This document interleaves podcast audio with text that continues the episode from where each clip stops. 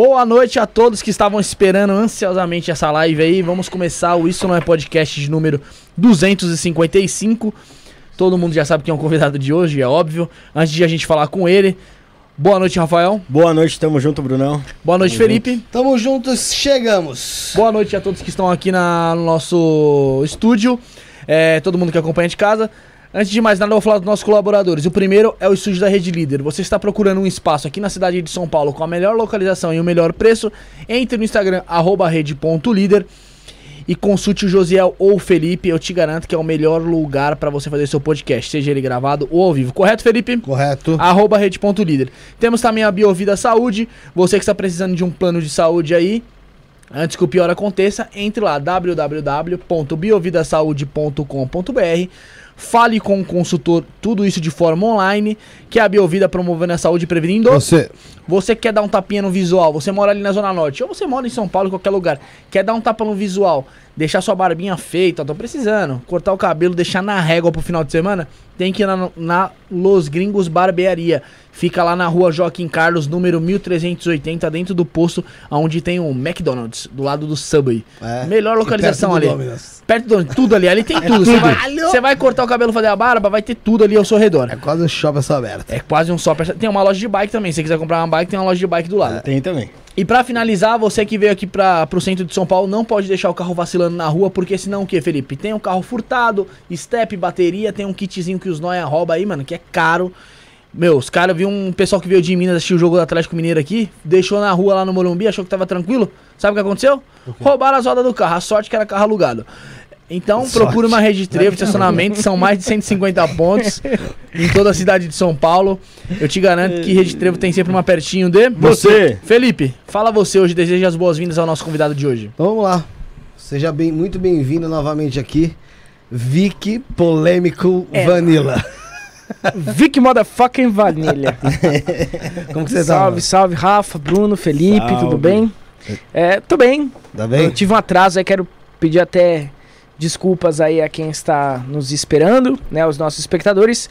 Tive um imprevisto aí de cunho espiritual. A gente que tem templo, tem casa aberta, a gente tem que atender. E tive um desdobramento um pouco negativo essa tarde com um dos nossos filhos. Mas estamos aqui, firme e forte, porque ninguém impede a verdade. Arrumou? Arrumei e já vou pegar umas dicas aí do estacionamento, direitinho aí, que nem vocês fizeram a propaganda aí, porque tem muito bolsominion na rua, muito gente, muita gente revoltada, espumando baba pela boca. Então tem que tomar cuidado com o seu carro também para eles não quebrarem, como aconteceu várias vezes aí essa semana. Mano, o bicho tá pegando. ô, ô, Vic, é, você já tava conhecido na internet, principalmente na, no, no TikTok ali, que é onde você tem um público muito mais fiel ali que te acompanha, que, velho, você tá fazendo direto live, você tem lá os vídeos que você posta. Sim, sim. Mas não tem como mentir que você foi uma peça central em determinado momento do país. Sim. É, nesses, últimos, nesses últimos tempos agora, quando viralizou um vídeo seu quando. Acho, acho que foi antes, um pouco antes da. Do, do- dois dias antes do primeiro Não, turno? Duas semanas do segundo turno. Não, né? duas dois dias antes do, da, Do primeiro turno. Foi na do primeiro sexta-feira turno. do primeiro turno. do Ah, foi, eu acho que foi antes do primeiro turno. Não, foi um dia depois do, do primeiro turno. É. Eu fiz a live eh, logo na sequência do primeiro turno. E aí, um dia depois, eles disseminaram ah, o vídeo, né? Editado, claro, Aquilo, na recortado. verdade, foi uma, foi uma live. Isso. Era uma Cortaram, live. né? fizeram cortes. Cortaram, né, fizeram alguns cortes. Aquilo foi uma live. A gente vai entrar nisso agora? Não, não, só, só pra, pra, pra contextualizar quem tá aqui. É, a gente foi, eu e o meu templo, né? Nós, não é me vangloriando de nada, mas nós fomos intensamente jogados aí no meio das fake news durante esse processo eleitoral. É, muitas coisas foram tiradas de contexto, né?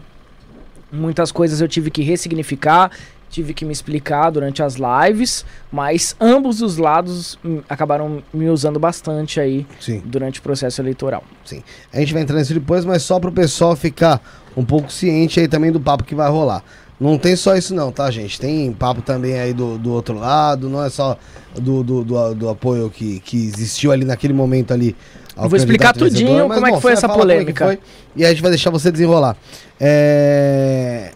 Ô, Vicky, a gente tava conversando fora do ar, então assim, de cara já vou te fazer uma pergunta, porque eu vi que tem bastante gente que, que segue o pessoal, que segue lá a EDL, o pessoal do Bob Navarro, e lá eles explicam e falam que Cristo é Lúcifer e tem essa, essa junção aí. Qual que é a tua visão sobre isso? De Cristo ser Lúcifer, Lúcifer ser Cristo, vice-versa? Então, se a gente for fazer um apanhado histórico, se a gente for. Pera aí, só um minutinho. Bom. Se a gente for fazer uma recapitulação histórica, se a gente for nos conte... Gente. Se a gente for fazer um apanhado histórico, se a gente for fazer uma recapitulação histórica dos fatos, das narrativas e das mitologias, a gente chega à conclusão de que Lúcifer é um nome dado à estrela de Vênus, né? Que inclusive ah, foi bastante partícipe durante o processo de evolução humana, né? Na, no- na nos próprios livros, na própria literatura da Madame Blavatsky, ela fala muito sobre a cadeia venusiana, né? Dos espíritos que vêm de Vênus. Então Lúcifer é um epíteto, é um nome que foi dado pelos antigos pagãos ao planeta Vênus. Lúcifer, na, na etimologia do nome Lúcifer, né, é Lux Ferrus, o portador da luz. E na mitologia greco-romana, ele era filho do deus Astreus e da deusa Aurora. Por quê? Porque durante o período inicial da manhã, quando o planeta se levantava no horizonte, quando Vênus se, ap- se apresentava no horizonte, era o momento em, em que todos conseguiam ver esse planeta a olhos nus. Isso era muito difícil você ver todos os planetas a olhos nus, mas Vênus você conseguia ver por conta da sua, da sua luz, da sua luminosidade. E isso acontecia momentos antes do Sol nascer. Então acreditava-se que Vênus trazia luz, porque primeiro aparecia a estrela de Vênus, depois aparecia o Sol pela Sim. manhã. Então Através chamaram. vinha é, a- entendi. então eles ah, deram esse nome, esse título ao planeta Vênus como o portador da luz e ao seu irmão, Vênus tinha um irmão, que era o portador da- do anoitecer. Então não era só também Heliel Ben Shahar, não era só o portador da luz, tinha também o portador da noite. Então, ah, criou-se uma mitologia de que ambos eram filhos do deus Astreus com a deusa Aurora. Depois unificou-se, porque eles chegaram à conclusão que a mesma Vênus que aparecia de manhã era a mesma Vênus que aparecia no final da tarde, antes do sol se pôr, tá? E isso ficou como um nome ali rodando em muitas nações durante esse período antigo da humanidade. Então, o deus Aziz da Palmíria também foi chamado de Estrela da Manhã. O deus Shemosh também. Né? Uns sincretizavam ele com o sol, outros diziam que ele era o portador da luz. Mas enfim, vários outros deuses, várias outras narrativas também tinham seus portadores da luz, porque Vênus era observada do ponto de vista astrológico por muitas civilizações. Né? No livro de Isaías, Jesus é chamado de. Aliás, no livro de Isaías existe ali uma passagem que, diga, que diz assim: Por que, que você caiu do céu, ó resplandecente estrela da manhã? Aquele papo que a gente já conhece. Hum. Isaías capítulo 18. Ali era como se fosse uma ironia dada ao rei da Babilônia. Nossa, você que era tão poderoso, por que caístes do céu, ó estrela da manhã? Né? Então ali essa passagem de Isaías foi mal interpretada e deu origem, então, depois à narrativa do diabo cristão. No livro de Apocalipse, Jesus é chamado de estrela da manhã. Entende? Mas era um título que era dado para muitos deuses. Quer dizer que todos os deuses então são Lúcifer? Não. É a mesma coisa que eu ver várias pessoas e der um, um nome em comum para elas e falar que todo Paulo é o mesmo Paulo, falar que todo César é o mesmo César. São energias diferentes. Na própria Cabala, por exemplo, Jesus está associado a Tiferet. Lúcifer está associado a Daat. São duas sefirotes bem diferentes, apesar de estar no mesmo caminho, no mesmo pilar do meio, na árvore da vida. Então, assim, é muito complicado a gente presumir que Jesus é Lúcifer. Por conta de quê? Por conta de um nome? Entende? Por conta de que os dois trouxeram conhecimento, por conta que os dois indicam sabedoria, porque que os dois indicam caminho. Não é, não é só por causa disso, entende? Até porque Lúcifer era cultuado entre os greco-romanos e eles eram pagãos. Fazia-se sacrifício a esses deuses. Eu nunca vi ninguém fazer um sacrifício a Jesus. Então as egrégoras são completamente distintas. Nós uhum. estamos falando de uma, de uma egrégora de origem pagã e a outra de origem judaico-cristã. Uhum. Então, assim, é, isso também causa, é, Felipe, uma romantização de Lúcifer. Porque se a pessoa vê Lúcifer como Cristo, ela entra em contato com essa energia da mesma forma que ela entra em contato com a energia crística. São duas coisas diferentes. Como se tivesse só trocado de nome. Exatamente. E o culto é bem diferente. Lúcifer vem de um, de um culto, vem de uma, de uma origem pagã, greco-romana. Então você não se aproxima dessa energia luciferiana da mesma forma que você se aproxima da energia crística. Entende? Quem cultua Lúcifer como Jesus está cometendo, tá cometendo um deslize kármico, está cometendo uma ignorância. Ah, mas os dois libertam as pessoas, libertam. Né? Cada um à sua maneira, os dois trazem conhecimento. Você poderia até falar que são duas polaridades Entende? Duas faces do mesmo todo. Porque na verdade tudo é uma, uma emanação do todo. Né? Então você pode até lidar como duas faces, mas não como o mesmo. Então são, são arquétipos diferentes, né?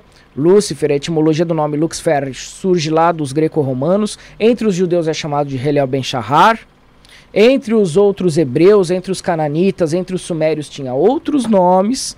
Então, quer dizer, Todos eles é Jesus, todos eles é Cristo. Lúcifer vem antes de Cristo. Lúcifer vem antes de Jesus. Sim, sim, sim. sim.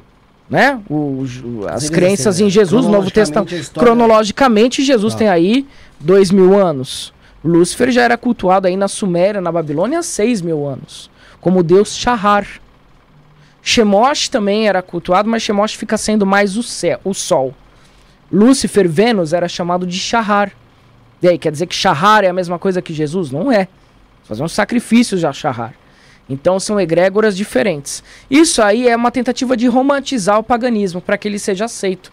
Paganismo continua sendo paganismo. Lúcifer continua sendo uma egrégora, continua sendo um nome, continua. Quem quiser personificar Lúcifer, legal, cada um cultua de um jeito. Você pode até personificar a energia de Lúcifer num arquétipo, num símbolo, numa divindade. Mas não é a mesma energia que você cultuar Jesus Cristo. Não é mesmo. Tá? Faz parte até da. da são, são dois sistemas até bem diferentes. O culto de Jesus envolve o quê? O que, que Jesus disse? Abra a mão das suas coisas e me siga. Né? O culto luciferiano é contrário a isso. Nós não acreditamos que uma pessoa abrir mão de tudo vá tornar ela mais próxima, vai tornar ela mais espiritualizada. Pelo contrário, nós acreditamos que você criar uma aversão à prosperidade vai te tornar doente, porque você não vai satisfazer os seus, os seus sonhos e você não vai é, formar os pilares da sua grande obra. Dentro da maçonaria, por exemplo, o dinheiro, a prosperidade, ela entra como uma oportunidade de você crescer espiritualmente. Porque você vai poder fazer mais cursos, vai ter mais vivência, vai realizar mais os seus objetivos. Então, e Jesus fala o quê? Não, Jesus segue o caminho do brahmacharya, da castidade. Jesus segue o caminho da mão direita. Lúcifer está associado ao pilar da mão esquerda. Então isso é muito ultraje. Mas... Respeito quem pensa, porque cada um tem direito de acreditar em o que quiser. Eu posso acreditar que o tio Patinhas é o Pato Donald, só para os dois ser patos. Mas eles têm funções Sim. diferentes. É, é que esse, esse cristianismo que, que, que a gente conhece, esse que, que é popular mesmo, é, ele, ele já é moldado para uma manipulação, para uma manobra sim, mesmo, sim, né? Sim. O verdadeiro Cristo mesmo, eu acho que ele não é popular, né? Então, o verdadeiro Cristo, ele não é essa porcaria que inventaram, né? né? Mas ele não era também assim muito afeito a, a você acumular riquezas Sim. e aos prazeres da carne, né? Mesmo dentro, mesmo se você levar em consideração um Jesus Cristo gnóstico, pô, eu adoro ó, os evangelhos gnósticos, por exemplo, apócrifos, né? Que tratam, que trazem uma visão de Jesus bem diferente. Mas mesmo lá, ele pode ser mais contestador, ele pode não ter preconceitos, mas mesmo lá ele não é muito fã do mundo, não. Ele sempre procurou se retirar, abra mão disso, abra mão daquilo, abra mão dos seus prazeres pessoais. Então, quem quer seguir esse caminho, veja só, a existência, para você chegar na sabedoria, ela permite que você siga esse caminho. De renunciar às coisas, renunciar ao sexo, ao dinheiro, aos prazeres. Você vai seguir o, o pilar da mão direita. O Tantra da mão direita fala sobre isso. Beleza. É um caminho. É, mas não coloque isso em cima do culto luciferiano, entende? Sim. A gente não precisa. É, para nós, você tem que viver essas coisas para você poder transcender. Se eu não conheço doce, eu não sei o que é salgado. Se eu não sei o que é o claro, eu não, sei, não vou também poder te dizer o que é o escuro. Então, o dinheiro, o sexo, os bens materiais, os prazeres, eles vêm não de uma de uma forma fútil para nós, mas como uma forma de te impulsionar para conhecer a si mesmo, conhece-te a ti mesmo. Então a gente acredita nisso.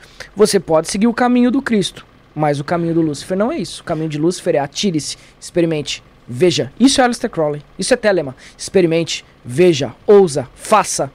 Entende? Mergulhe, e isso não é uma visão que o cristianismo traz. Depois eu quero entrar um pouco falar sobre esse negócio da Telema, para tirar uma dúvida que eu citei aqui alguns programas atrás e para ver teu ponto de vista também.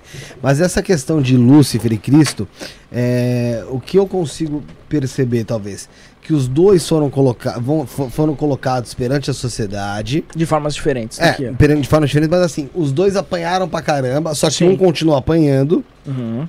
Assim, eu digo de forma meu, vamos dizer que quase que 90% das pessoas ainda continuam tratando Lúcifer ali como o causador inimigo, de todo mal. Não é. é. E a parte do cristianismo adora Cristo hoje como seu, como seu Deus, ok. Sim. Mas que os dois, quando, quando uh, saíram ali da, da história é, astral, vamos dizer assim, para se tornar terrena, ou mesmo se mantendo astral, mas se, se, tornaram mártires. É, eu não acredito, eu não acredito de forma nenhuma que Jesus Cristo foi esse pau no cu que os bolsonaristas colocam. Isso é outra coisa Esses que eu quero falar com você. do caralho que, meu, isso me irrita, me sufoca. Assim, Jesus não participa da mesma filosofia que eu, tá? Nós não temos a mesma filosofia em comum. Mas foi um grande sábio, não foi esse pau no cu que pintam por aí. Entende? Jamais ele iria apontar o dedo de alguém e falar assim: ó, oh, você entra no céu, você não entra. Uh, ele não ia, por exemplo, ele ia. ele olhar, você acha que ele ia olhar a Igreja Universal hoje faturando 33, 33 bilhões de reais? 33 bilhões de reais por ano. Você acha que Jesus ia ver uma situação dessa e ia ficar calado? Ele que pre pregou o brahmacharya, o caminho da mão direita, a abstenção dos prazeres mundanos, ele ia olhar isso, ele ia fazer o quê? Ia se revoltar. Então, com certeza, Felipe, eu não vejo Jesus como pintam. Uhum. Mas mesmo de uma maneira anarquista, ele ainda não é tão anarquista como nós, entendeu? Sim, mas isso, isso é outra coisa algumas... interessante que a primeira vez que você veio aqui, eu, eu, percebi uma. Eu não sei se houve uma mudança ou, na verdade, é, uma mudança de pensamento, que é, é, super válido, porque a gente. Porra, se a gente pensa, a gente. E, quem muda o pensamento. Constante mutações. Isso é, é, Isso, é, isso é muito respeitoso até, porque a gente. Noção, questão que a gente às vezes criou noção sobre uhum. algo. É, eu percebia você muito mais como posso dizer, cara, mais duro com relação à história de Cristo do que eu vejo você mais recentemente. Eu não sei. Assim, eu vejo você falando hoje de Cristo. Com, com, com, não vou dizer que você não tinha, tá? Que fique claro. Mas com respeito maior e com uma colocação não, não, diferente. Não, não, pelo contrário. Eu sempre tive muito respeito a figura do Jesus gnóstico, mas eu sempre falei que eu não tenho a ver com a sabedoria dele e com a filosofia dele. Não se aplica para mim e nem para pessoas do culto luciferiano. Mas é, essa forma de me colocar radical é frente a esse cristianismo Sim, que você não concorda. sionista. Isso é um cristianismo sionista. Quem manda aqui, na verdade, no país não são os cristãos. Eles falam, ah, o país é cristão, o Brasil é cristão. Não, o Brasil não é cristão. O Brasil não é cristão porque Cristo não é ideologia, Cristo não é política, Cristo não é faça ou não faça, Cristo não é não pede para que você, por exemplo, doe sua casa para a igreja.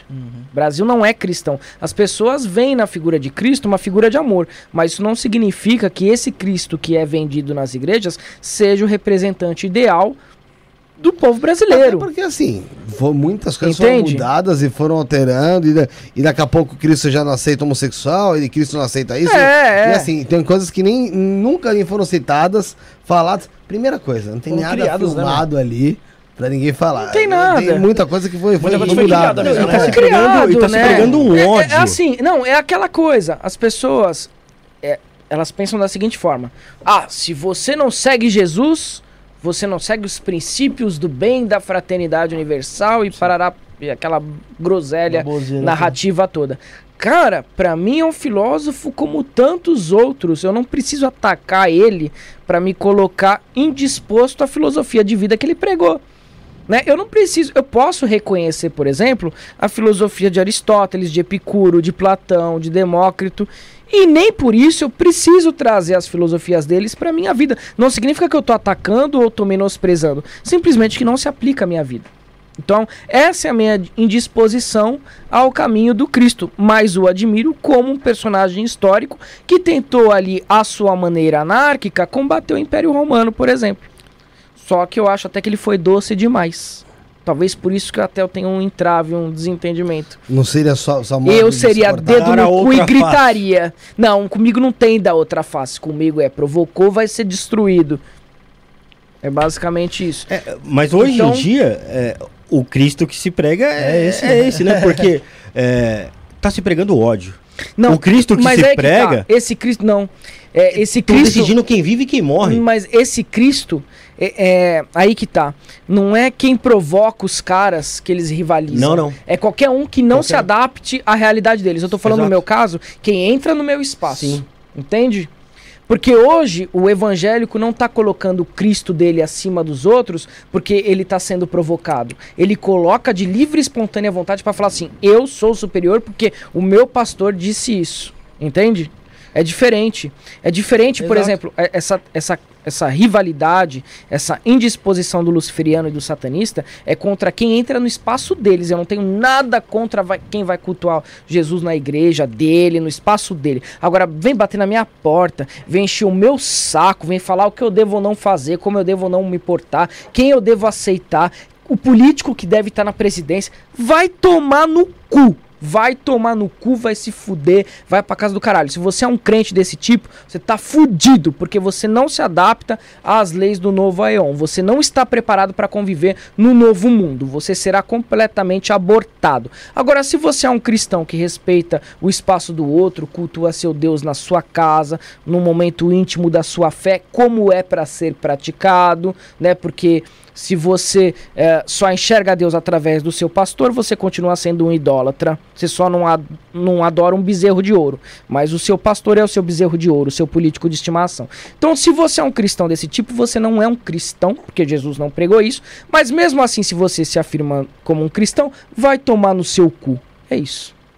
É basicamente isso. Ô, Fê, tinha mensagem aqui da. Tem, tem mensagem no chat, pode ler. Tem mensagem no chat, tem um superchat aqui. Mas, do- ó, Pode falar. Se você é um cristão que respeita os seus limites e enxerga esse pluralismo religioso necessário para a sociedade, cara, você vai ser sempre bem-vindo na minha live, mesmo você não tendo os mesmos comportamentos que um luciferiano, obviamente. Mas você vai ser sempre bem-vindo nos meus canais, na minha live, enfim, nas minhas redes sociais, tá? É só você sentar e se colocar no seu lugar de ouvinte e não de pregador. Então Ah, é isso. Tem mensagem aqui do Fred. Pessoal, acho que Fred ele é da BZ7. DDL, é isso, né? Não sei. É, ele fala assim, ó, Lúcifer, é, ainda tô não, no no, no assunto 17. de Lúcifer aí, ele fala assim, ó, Lúcifer é um arquétipo atemporal, sempre vem com diferentes faces, alfa e ômega, início e fim. Lúcifer é a união entre pagãos e judeus. Acusa, mas mostra misericórdia. Antes de Jesus, ao, ao outros Ih, viajou, deuses. viajou, viajou. Você dentro desse- Viajou legal. Não, o pessoal fica querendo ver. Meu, daqui a pouco estão falando que Lúcifer é o tio da pipoca, que fica na saída do cinema, sabe? Depois da última sessão. Aí vai falar que o Lúcifer é um psicólogo, que Lúcifer é Freud. Que... Não, Lúcifer é o seguinte: portador da luz, Lux Ferri. Etimologia dele, a etimologia desse nome vem dos greco-romanos. É o planeta Vênus. O planeta Vênus foi um dos planetas que, de acordo com a Blavatsky e a teoria das rondas cósmicas, ajudou a humanidade a evoluir através da entrega da quintessência, da consciência humana. Então, Lúcifer é um fator de evolução. Tem até uma revista da Blavatsky chamada Lucifer. Então, Lúcifer é uma energia, é uma egrégora, pode até ser um arquétipo, você pode até personificar, você pode imaginar que ele tem asinhas, você pode imaginar um monte de coisa, menos que ele é qualquer coisa, o alfa, o ômega, o tudo e o nada, não sei o que, não sei o que. Começa, começa a virar uma- um papo de, de, sabe, de botequim. Aham. Começa a virar uma- um escapismo de, de que não tem nem um disco de vinil do Caetano Veloso de 79. Fica uma coisa assim que muita verborrágica, fica uma coisa chata. Tudo que vira muito psicodélico fica muito chato. Tem que ser objetivo. Lúcifer ajuda no quê? Na evolução. É uma energia de consciência, de evolução. A Kabbalah associa Lúcifer a Da'at, uma sefirote que chama-se conhecimento. Da'at significa conhecimento. Então Lúcifer traz o quê? Entrega o conhecimento, entrega a evolução, tá? Foi chamado de muitos nomes por civilizações diferentes, mas Lúcifer é resumidamente isso, tá? É basicamente isso em qualquer civilização que o cultuou. Entre os greco-romanos, entre os, os hebreus, entre os pagãos da Babilônia, da Suméria e por aí vai. Mas se foca nisso, prende nisso, tá? Prende nisso que é sucesso. Não fica entrando aí em discurso ideológico, Lúcifer é isso, Lúcifer é aquilo. Foi, tem mais uma aqui. Ô, ô, Bruno, o que? O superchat? É, foi do começo da Não, live. an- aí. antes de tudo, Ah, tá. Bruno, explica como faz pro pessoal mandar mensagem. Porque eu queria fazer uma pergunta aqui no superchat aqui, mas como é que faz pro pessoal mandar mensagem no. Pra você no- mandar mensagem é muito fácil, basta você estar inscrito no nosso canal, você já consegue mandar sua mensagem. Tem que se inscrever. Tem que se inscrever. Ativa o sino de notificações, pelo Ati- amor de quem? Pelo amor de Lúcifer. Deixei por ele. É, hoje foi diferente. É, então assine aí, pelo amor de Lúcifer, assi- é, assine, ó.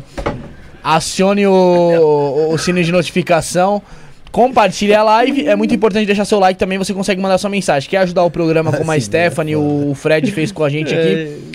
Do lado aí do, do ladinho onde você mandar sua mensagem, tem um sinalzinho de cifrão. Você consegue mandar o superchat. Sua pergunta fica em destaque, correto, Felipe? Ou Isso. se não, através do Pix. Tá aqui em cima o Michael vai colocar isto não é podcast arroba gmail.com.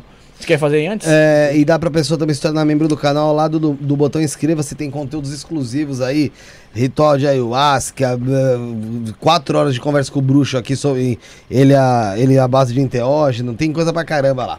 É, Ah, uma- bacana. É, tem, essa é interessante, você tinha que ver, o negócio foi... É, o, é, quem Louco. falou sobre enteógenos? O Thiago tava aqui junto com o bruxo Fagundes, do livro dos Ah, sim. Aleister Crowley explorou muito isso, junto com um dos fráteres lá da, da abadia de Telema. Usou muita, muito tipo de enteógenos. Enfim. Depois a gente pode falar disso. Ô, Vic, tem uma pergunta que, assim, não foi nem superchat, como eu falei, qualquer pessoa pode mandar pergunta. O Timothy Larry também. O Timothy aqui. Larry também usou bastante LSD, experiências místicas. Mas aí já é um pouco mais... É, anos na 60. É, então, assim, pergunta que eu peguei aqui aleatória no chat, mas que eu achei interessante. É, Vicky, fale sobre o que você acha do islamismo aqui no Brasil. Gratidão. Do Bilks, a pergunta. Do islamismo. Mesma coisa que o cristianismo. Perverteram os fundamentos. Também é uma outra religiosidade extremamente patriarcal. Vamos entrar nisso, então? Vamos, então, então vamos entrar nisso.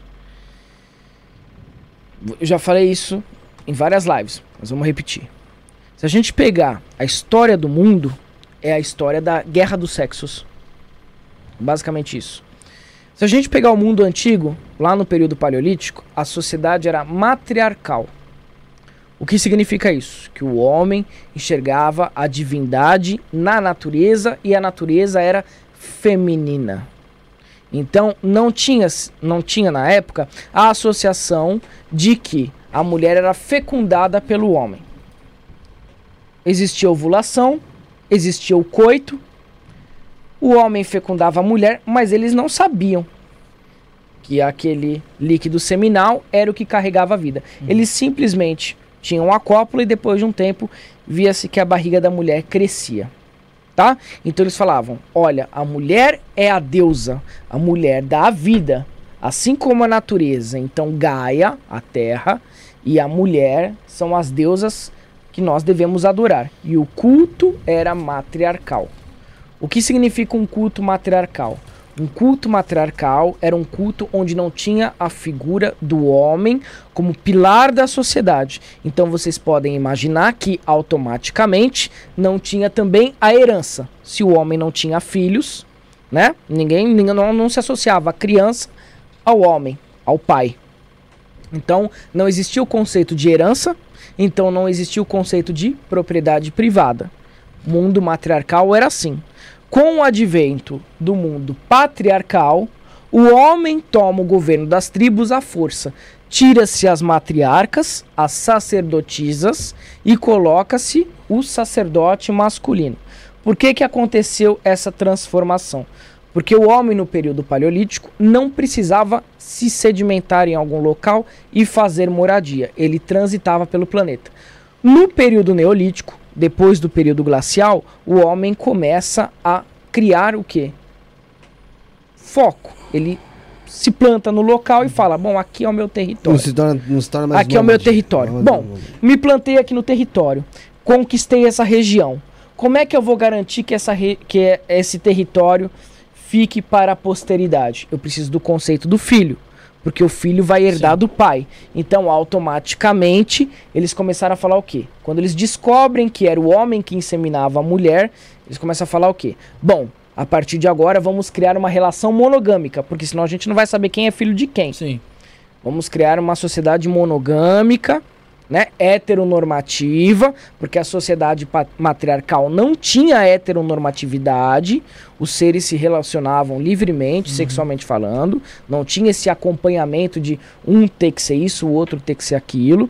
Mas numa sociedade patriarcal, para que possa ter um controle do sistema hereditário, né, e poder o, ter esse controle do que é de quem, estimula-se aí o conceito do patriarcado. E aí, obviamente, cada filho tem o seu pai, mulher não pode sair com outro cara, o cara não pode sair com outra. Até poderia, em alguma sociedade, sair com outras mulheres e por aí afora. Então ali está instaurado o patriarcado. O patriarcado começa neste período neolítico. Vamos colocar de 10 mil anos para cá, tá? E aí começam os pilares dessas religiões patriarcais, que é o islamismo, o judaísmo e o cristianismo.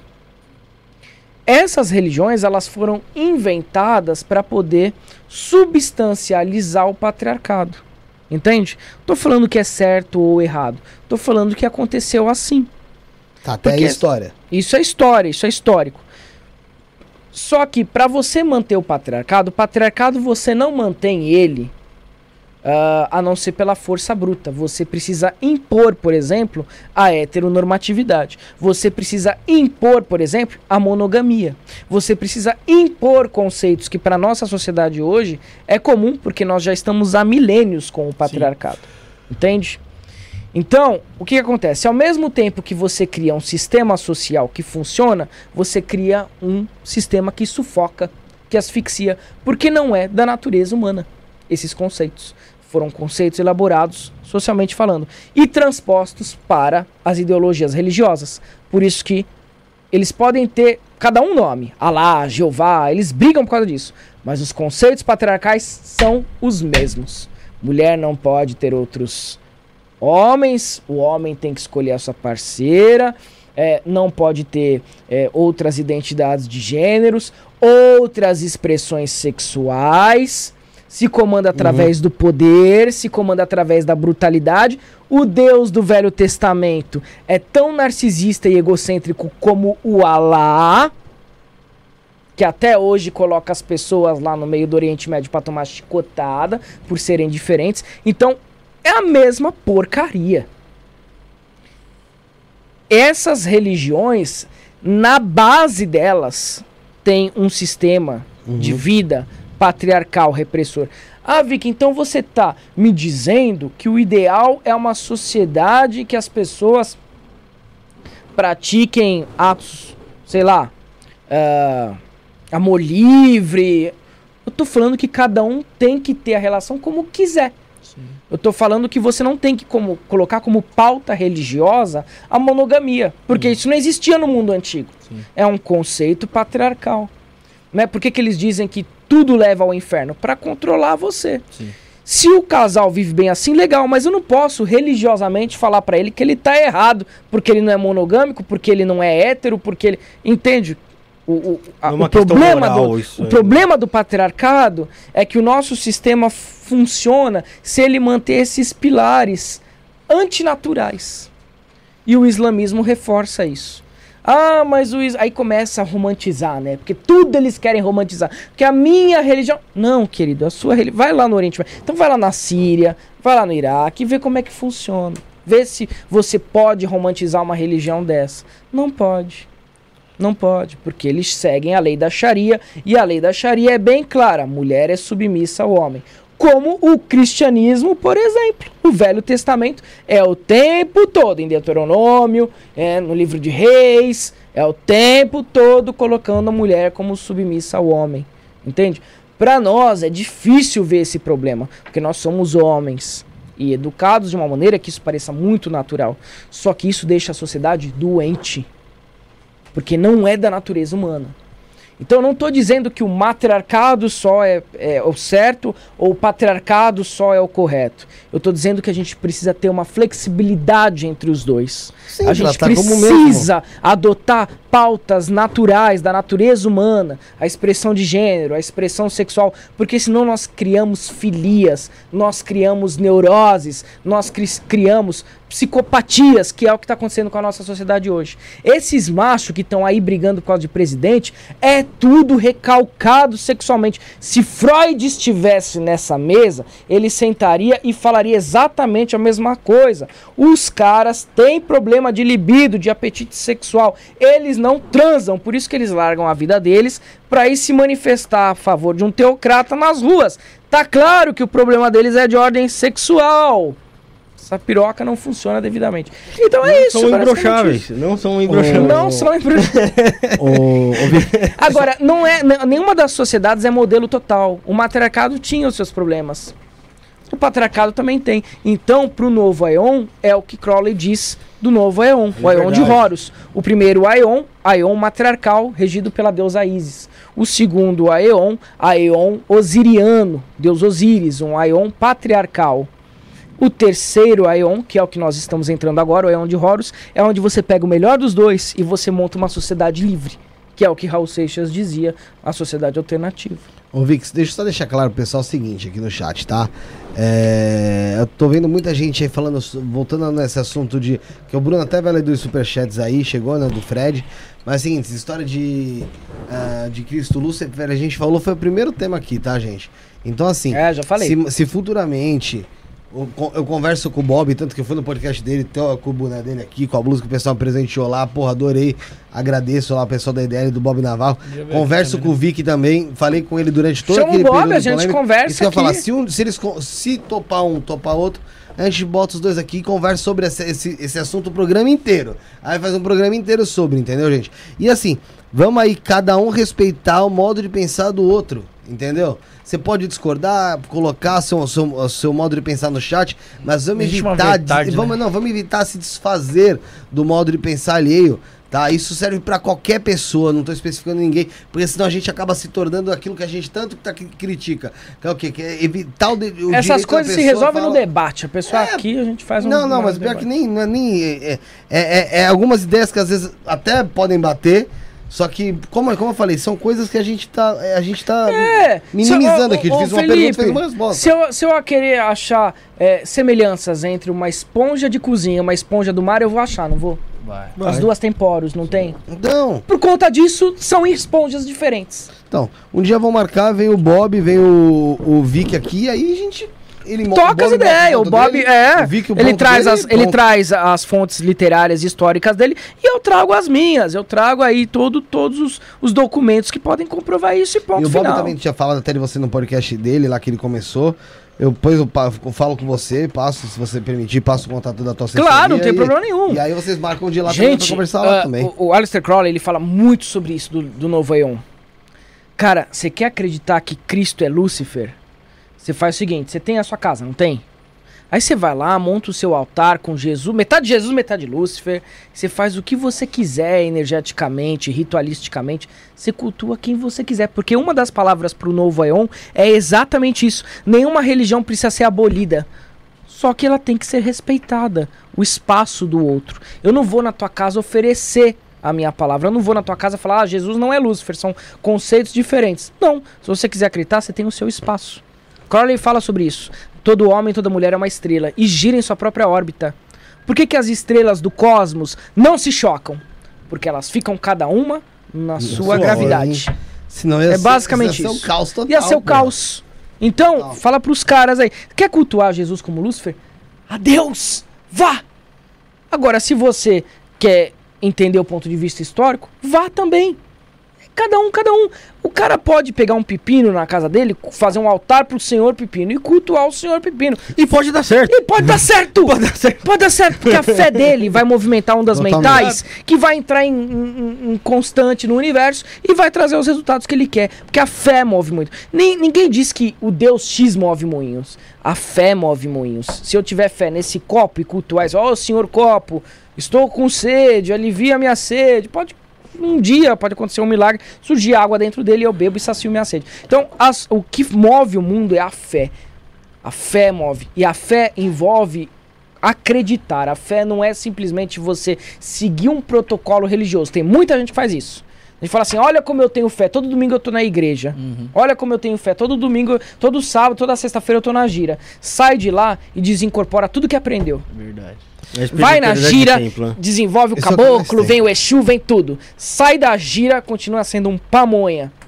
Não é capaz de nem de defender as entidades dele no dia a dia. É como, é como o próprio Felipe diz, mano. O cara vai na igreja de domingo lá, Acabou. ouve a, a oração ali, sai na rua ali, olha, olha pro próximo, nem olha pro próximo. Porque a tá religião Já se sente é um superior pelo alívio fato da consciência. É. A religião, por isso que o Aleister Crowley fala sobre isso.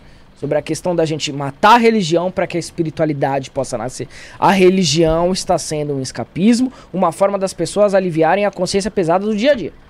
Faz um monte de merda e depois ele paga um tributo em forma de horas que ele fica ali dentro da igreja. Ele fala: Bom, agora eu tô salvo porque Agora eu eu vi salvo." esse canalha falar meia hora, uma hora. Agora estou livre de todos os meus comportamentos tóxicos. Ô, Vic, tem uma, uma pessoa aqui, antes do Bruno fazer o superchat, senão vamos perder. Do Renan. Uma- não, uma pessoa perguntou sobre a. Falou que é um bandista, não sei, já subiu né, a mensagem. Que é um bandista e perguntou se no luciferianismo existem incorporações também. Então, aí entra naquele quesito de eu sair do meu culto e falar por todos. Que a gente tá acabando Não, mas- de falar. Então, dentro do seu culto. Dentro do meu culto, luciferianismo não tem prática de incorporação. A pessoa, se ela quiser, ela pode até desenvolver, né? Uhum. Dentro da Kimbanda. Aí sim ela pode desenvolver os guias dela, o eixo dela, o pombogira dela. Tudo bem. Mas o luciferianismo é uma prática espiritualista, uma prática meditativa, de alta magia, através de sistemas evocatórios Filosófica também. filosófico também. Luciferianismo é, é, um, é a vertente do novo Aeon. Entende? Não é promovendo a minha acima das outras. Mas o luciferianismo, ele vem juntando um pouco de cada. Então ele traz o Tantra, a Gnosis, a Cabala, ele traz os melhores de todas as religiões e se apoia em Lúcifer como portador da luz, do conhecimento, não como o diabo cristão. Né? Então, é, dentro do culto luciferiano, a incorporação não é necessária. Se ela quiser, ela pode incorporar, mas não pense que ela vai incorporar uma divindade. É. Vai ser mais animismo? É, porque, por exemplo, como é que ela vai incorporar Baal? A energia é muito. A energia não, não comporta. Então, como é que ela vai incorporar, sei lá, Belfegor. Belfegor, é, Asmodeus, entende? Como é que ela vai incorporar esses deuses antigos? Né? Não vai. Ô, ô, Mas ela pode, sei lá, desenvolver a mediunidade dela, incorporar os ancestrais dela, ela pode. É, o, o luciferianismo é muito livre, né? Mas não tem esse endossamento da prática de incorporação no meu templo, tá? Na Kimbanda sim, porque eu também toco a Kimbanda. Então dentro da Kimbanda ela pode incorporar os Exu, as pombogiras dela. No luciferianismo, Seria imagina, eu tô lá fazendo um um, ritual de evocatório, você tá lidando com energia planetária Uhum. tá? Então, na alta magia você, você lida com energia planetária. Na teurgia também. A pessoa vai incorporar Marte, porra. Poxa. Vai, você entendeu? não, não, é, não, não faz sentido. E qual que é a diferença da- do luciferianismo, então, pra quimbanda luciferiana? A quimbanda luciferiana é uma quimbanda desenvolvida de origem banto, porque a quimbanda surge dos bantos, da migração deles lá da África pra, pra cá, pro Brasil, durante o período de, de, de escravidão, né, que eles foram trazidos à força. Quando chegou aqui no Brasil, os bantos mantêm o culto deles de feitiçaria. Isso se junta com o culto de magia ibérica dos portugueses que estavam aqui no Brasil, né, que foram os primeiros, os primeiros portugueses que vieram pro Brasil não era gente boa. Eram os caras que estavam lá embaixo na- na- nas masmorras presos. É. E eram magos, bruxos, feiticeiros presos por heresia. Eles trazem os mistérios da cabala, da mão esquerda pra cá, pro Brasil, junta-se com os negros da- de origem banto, lá da África, e os ameríndios, os pajés, a, a cultura nativa daqui, né? o- o- os índios, a pagelança. Então, juntando-se esses três elementos, o xamanismo, o animismo, junto com a magia alta magia europeia, junto com a- o culto dos bantos, vem a quimbanda luciferiana. Entende? Ô, ô Vicky, é, a gente falou há pouco tempo aí sobre Jesus é, ter uma imagem manipulada para a manobra da, da, da população. Uhum. Será que Lúcifer teve a sua imagem também manipulada Ah, total. é, como gestor do inferno ali, Total. justamente para tirar esse conhecimento Esse do povo? Sim. Lúcifer, dentro da Cabala, é chamado de Daat. É uma Sephiroth que cai dos reinos, entre aspas, cai dos reinos superiores para os inferiores para dar a nós a autoconsciência. Isso também é retratado na literatura de Enoch como a queda dos anjos. Baraquial e por aí vai, Azazel, né? Shemiasa. Então, esses anjos caídos, eles não foram expulsos do céu. Eles não são figuras maquiavélicas, malignas. Eles são forças cósmicas, você pode entender assim, tanto do universo externo como interno. Então, não é só do universo, mas são forças que existem dentro de nós também, da nossa própria psique. Porque o dentro e o fora não existe na magia, tá? O que tá lá fora também tá aqui dentro. Então, são entidades, são forças cósmicas que caem dos reinos superiores, que vêm dos reinos superiores para os reinos inferiores, para dar a chance ao homem de conhecer a si mesmo. Porque o homem vivia numa redona, numa redoma, em que ele só obedecia. Isso até a Bíblia re- relata. No Velho Testamento, Adão era aquele cara que era o predileto de Deus, porque ele fazia tudo, falava e Adão cumpria. A primeira mulher, por exemplo, é Lilith, que é tirada do contato de Adão, segundo a perspectiva judaico-cristã, tá? Lilith, na verdade, era uma deusa da Suméria, mas vamos abordar ela desse ponto de vista Aham. judaico-cristão. Então, é retirada, Lilith é retirada do esquema, porque Lilith trazia uma rebeldia da natureza muito caótica. E aí tem, então, a figura de Eva, que é uma mulher submissa a Adão, porque aí com ela ele consegue dominar e manter o patriarcado. Então, assim, esse conceito de, de queda, tanto de Lúcifer como dos anjos caídos, na verdade não se dá em razão de um banimento dos reinos superiores, mas de uma livre vontade dessas energias em se misturarem conosco, tanto espiritualmente como através do nosso DNA, para trazer ao homem conhecimentos proibidos que ficariam reservados somente às esferas superiores. Então, essa é a rebeldia cósmica de Lúcifer. É trazer ao homem a chance dele se tornar uma expressão de Deus. Porque senão ele ficaria sempre como um autômato, um ser robótico, manipulado pelos instintos do, do homem passu. Na, maçona- na maçonaria nós chamamos de homem passu, o homem animal primitivo. O fato de você se perguntar o que eu faço aqui, quem eu sou, é uma descarga de energia luciferiana que faz você se perguntar que porra de. É a Matrix é busca essa. conhecimento ali. É. Daat significa conhecimento. Essa Sephiroth. Né? Então, ah, precisa ver a queda. Veja só. Quando o universo é criado, tudo, tudo existe em unidade. Não existe nada fora da unidade. Só que isso, ao mesmo tempo que te deixa confortável, te torna refém de ser para sempre um ser automatizado da Matrix. Por exemplo, eu te crio, eu te alimento, eu sou a sua origem. Você vai sempre viver olhando para mim. Você nunca vai ter oportunidade de se entender como algo separado e criar o seu caminho de individualidade, que é o que Jung, um grande luciferiano, fala sobre o caminho da individualidade do self. Isso é o caminho do Jung. Ah, então eu preciso sair por aí fazendo o que eu quiser. Não, você precisa primeiro se autoconhecer, saber o que te torna diferente nessa Matrix. Entende? Então, esse é o caminho luciferiano. Lúcifer foi demonizado porque isso não é bom para as religiões escravagistas manipuladoras. Para as religiões é interessante que você viva através do medo para o medo. Não é interessante que você se desligue dessa sabotagem, dessa autossabotagem. Não é interessante. Porque para o sistema funcionar, as engrenagens têm que girar nos papéis desenhados pelo sistema. Bruno. Mas você não é o sistema. Nunca vai ser. Porque você nasce do eterno e você tem que cumprir a sua missão dármica, você tem que procurar a sua individualidade, você tem que procurar desafiar o sistema, quebrar paradigmas para você poder descobrir a sua verdadeira essência. Entende? Esse é o conflito cósmico. Uma grande fraternidade do mundo quer viver ainda sugando nas tetas do, né, do, do cosmos, do, do, dos reinos superiores, de Deus, como dizem, uhum.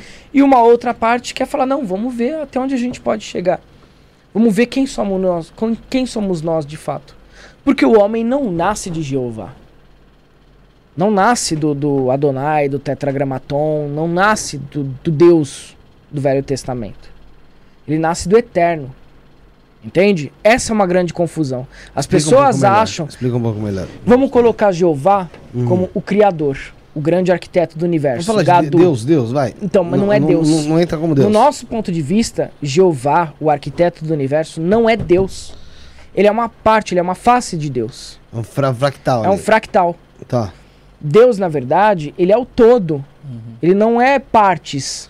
Ele não, ele não é um agente que te cria para que você sirva a ele. Não é essa visão Deus que nós é temos tudo. de Deus. Deus é a energia una da vida. Tá. A essência de todas as coisas. E dessa essência primal, cada um vai seguir o seu caminho. Ad infinitum. O que eu entendo é que Entende? como se tudo Esse fosse um ponto de vista de Deus exatamente. Ali, uma experiência de é, Deus. Exatamente. Esse fator criativo, as pessoas ficam presas. Ah, porque ele criou o mundo, ele criou o universo, então ele é Deus. Ele é um fractal do eterno. Ele não é o eterno. Entende? Entendi. Jeová, a face criativa de Deus, é uma parte dele. Não é ele na essência da coisa. Nós somos o eterno, entende? Então, então essa história de, vamos supor, nós somos é, é, fra também fractais de Deus, não... Então, quando a gente fala em fractal, a gente não está separado do todo. Imagina assim, uh, imagina Deus como um grande mar. Levanta o microfone dele, por favor. Um grande mar. Imagina Deus como um grande mar. Tá, beleza. Esse mar, ele no profundo, ele é uno. Uhum. Não tem divisão. Mas na superfície, ele toma formas de ondas. Uhum. E ele torna-se aparentemente dividido. Cada onda acha que é uma onda em si. Mas no profundo, tudo é água, tudo é o mesmo tudo mar. Tudo igual. Tudo igual. Então, ao mesmo, do ponto de vista da onda, existe a individualidade. Do ponto de vista divino, nada está separado dele. Entende? Então, quando nós colocamos aspectos e objetivamos Deus, nós estamos nos afastando da verdade. Porque Deus não é um objeto, Deus é o todo, é infinito. Se eu tento repartir o infinito, o infinito já não é infinito. O infinito não pode ter partes. Isso é uma coisa que o cristão não entende. O cristão objetiva Deus. Então, o cristão fala o seguinte: ah, eu tenho que temer a Deus. Como se ele fosse uma coisa, sempre falo isso. Se ele fosse uma coisa e Deus fosse outra coisa né? O Deus, o cristão não fala isso? O cristão Sim. fala, uhum. né? Tenho que temer a Deus, tenho que cumprir os mandamentos de Deus. Tem, tem até a Trindade lá dentro. É, é eu, eu tenho que cumprir os mandamentos de Deus, Deus está me olhando, eu sou uma, eu dependo da aprovação dele, que senão eu vou queimar no inferno, aquele papo furado todo, certo? Então, se ele fala isso é porque ele se coloca como sendo uma coisa e Deus outra coisa. Sim. Mas ele não fala que Deus é eterno. Ele não fala que Deus estava aqui antes da criação do universo. Ele não fala que Deus é infinito. Se ele não é infinito, ele não pode ser Deus. Deus, para ser Deus, ele tem que ter três qualidades. Né? Esse é o paradoxo de Parmênides. Tem que ter três qualidades. Sim. Ele tem que ser eterno. Ele tem que ser, ou seja, é, onisciente, onipotente, onipresente. Deus, para ser Deus, ele tem que ter essas três qualidades. Se ele é onisciente, onipotente, onipresente, ele tem que ser infinito. Certo? Então, se ele é infinito, não pode existir o Felipe e Deus. Porque o Felipe seria uma coisa e Deus seria outra. Então Deus não seria infinito. Isso é teologicamente fácil de ser observado. É uma coisa muito lógica. Mesma coisa que eu olhar essa televisão. Essa televisão tem cada letrinha dela parece uma individualidade. Mas se você for ver, tudo que aparece aqui dentro é formado pela tela da televisão. É como Tem se fosse gente- células de. Exatamente, de- células do todo. É. Então, ao mesmo tempo, parece que você está separado de Deus. Mas você é uma expressão dele. Porque não tem como o infinito ser repartido. Se você falar assim, ah, eu sou Deus, eu sou uma coisa e Deus é outra, automaticamente você está colocando um começo, um meio e um fim em Deus. Que não existe. Você já está objetificando. Então, qualquer criatura que fale em nome de Deus está blasfemando Deus. Deus não pode ter voz, porque o infinito tem que ser silencioso. Entende? Se ele, tem uma, se ele tiver uma voz, é porque ele tem uma interpretação. E uma interpretação é uma parte, é um ponto de vista de alguém, não é o todo. Deus é a energia una que dá vida a todas as manifestações possíveis, sem deixar de estar na obra. O pintor, quando pinta um quadro, ele está na obra. Quando um pintor pinta um quadro, né, uma menina com um brinco de pérola, por exemplo, um quadro que eu gosto muito, ele é também aquela menina, porque aquela menina saiu da imaginação dele, e aquela imaginação Ah, vai- é vai- ele. Vai meio que pro hermetismo também. Exatamente, é hermético. É um princípio hermético. Então não existe você e Deus. Você é uma expressão do todo. Ah, então eu posso sair por aí fazendo coisa. Que nem teve ignorante, teve burro que falou pra mim: Ah, então eu posso sair por aí voando? Eu não sou Deus. KKKKK. Os, os boçal. Você tem que entender que você é uma expressão de Deus, você é Deus vestindo uma experiência humana. E nesta dimensão de consciência, você tem leis, Tem limitações, gravidade, né, entropia e uma série de leis cósmicas, entende? Físicas e cósmicas. Então não é porque você sabe disso que você sai por aí é, tentando voar, soltar fogo pela mão. Você Não é um passarinho. Exatamente. Você está vivendo o seu sonho. O homem é Deus experimentando o seu sonho. É basicamente isso. Essa é a nossa visão. Ô, Vicky, antes do, do Bruno fazer Não, pergunta, não. tem bastante coisa aí. É, tudo isso que você fala ou que você passa pro pessoal, é algo que você de fato é, tem certeza? Ou é algo que você acredita, assim como nós Obrigado, Bruno. ou- ou as- assim como nós acreditamos, meu, em diversas coisas Felipe. que nós não temos visão, É, é, sim, entendi, entendi, sentimos. entendi. É A fé, a chamada fé. Aham. Esse copo tá em cima da mesa, certo? Certo, consigo ver. Você precisa acreditar que ele tá em cima da mesa? Não, tô vendo ele aí. Você está experimentando. Uhum. Então a experiência direta, ela te traz uma coisa que não envolve crença. Hum. Entende? O que envolve crença é tentar adivinhar o que minha mãe tá fazendo na minha casa agora. Uhum. Ela tá assistindo televisão, se ela tá lavando a louça, são N possibilidades, é o gato de Schrödinger. Uhum. Isso envolve crença. Agora, aquilo que eu experimento é consciência, é conhecimento direto. Isso que eu tô falando pra vocês teologicamente é conhecimento direto, é empírico. Se você assume a existência de Deus, você tem que assumir que ele é infinito. Se você assume que ele é infinito, ele tem que ser tudo que isso que está aqui agora. Essa experiência física aqui agora tem que ser o corpo de Deus. Porque ele é infinito. Não tem como existir nem nada disso fora de Deus. Porque senão Deus não seria infinito. Não seria eterno. Entende? Ele teria um momento no tempo e no espaço. Então isso é conhecimento direto. Isso é a base de todas as religiões. O homem perverteu isso para fins manipuladores. Mas isso tá no Gita, isso tá nos, nos Vedas, isso tá na própria Bíblia, isso está na Torá, isso está na Cabala, isso está no fundamento de todas as religiões do mundo. O universo nunca se separou de Deus. É uma ilusão que acontece. Que aí os hindus vão chamar de Maia, os budistas vão chamar de Sansara, cada religião vai dar um nome. Entende? Mas essa é uma verdade universal. Deus é infinito. Ele é todas as coisas. É, onisciente, sabe de tudo. Pô, tá presente em tudo, né? Oni- onipresente, tá presente em tudo, Sim. né? Total sentido. Quando eu converso com você, é Deus conversando consigo mesmo. É um sonho. Ele morre pra si pra viver como individualidades. Vamos colocar assim para as pessoas entenderem. É como se Deus falasse: agora eu vou dormir. Vou esquecer de mim mesmo. Quer um exemplo para o cristão poder entender? É... Que a live é vista por muitos cristãos, tá? Então. É, vai ah, ser vista por muita é, gente que tá aqui. exatamente. Depois- Vamos supor que você é um ator de teatro. Uhum. E vamos supor que o Felipe, das 8 da noite à meia, às 10 horas da noite, duas horas, ele, na peça de teatro dele, ele é o Rei Lear, do Shakespeare. Beleza. Durante a peça de teatro, o Felipe pode ter uma imersão tão grande no personagem que ele esquece que ele é o Felipe. Sim, sim, sim. ele vive como o Rei Lear. Isso Naquele momento, durante duas horas, ele vive ali aquela imersão de personagem.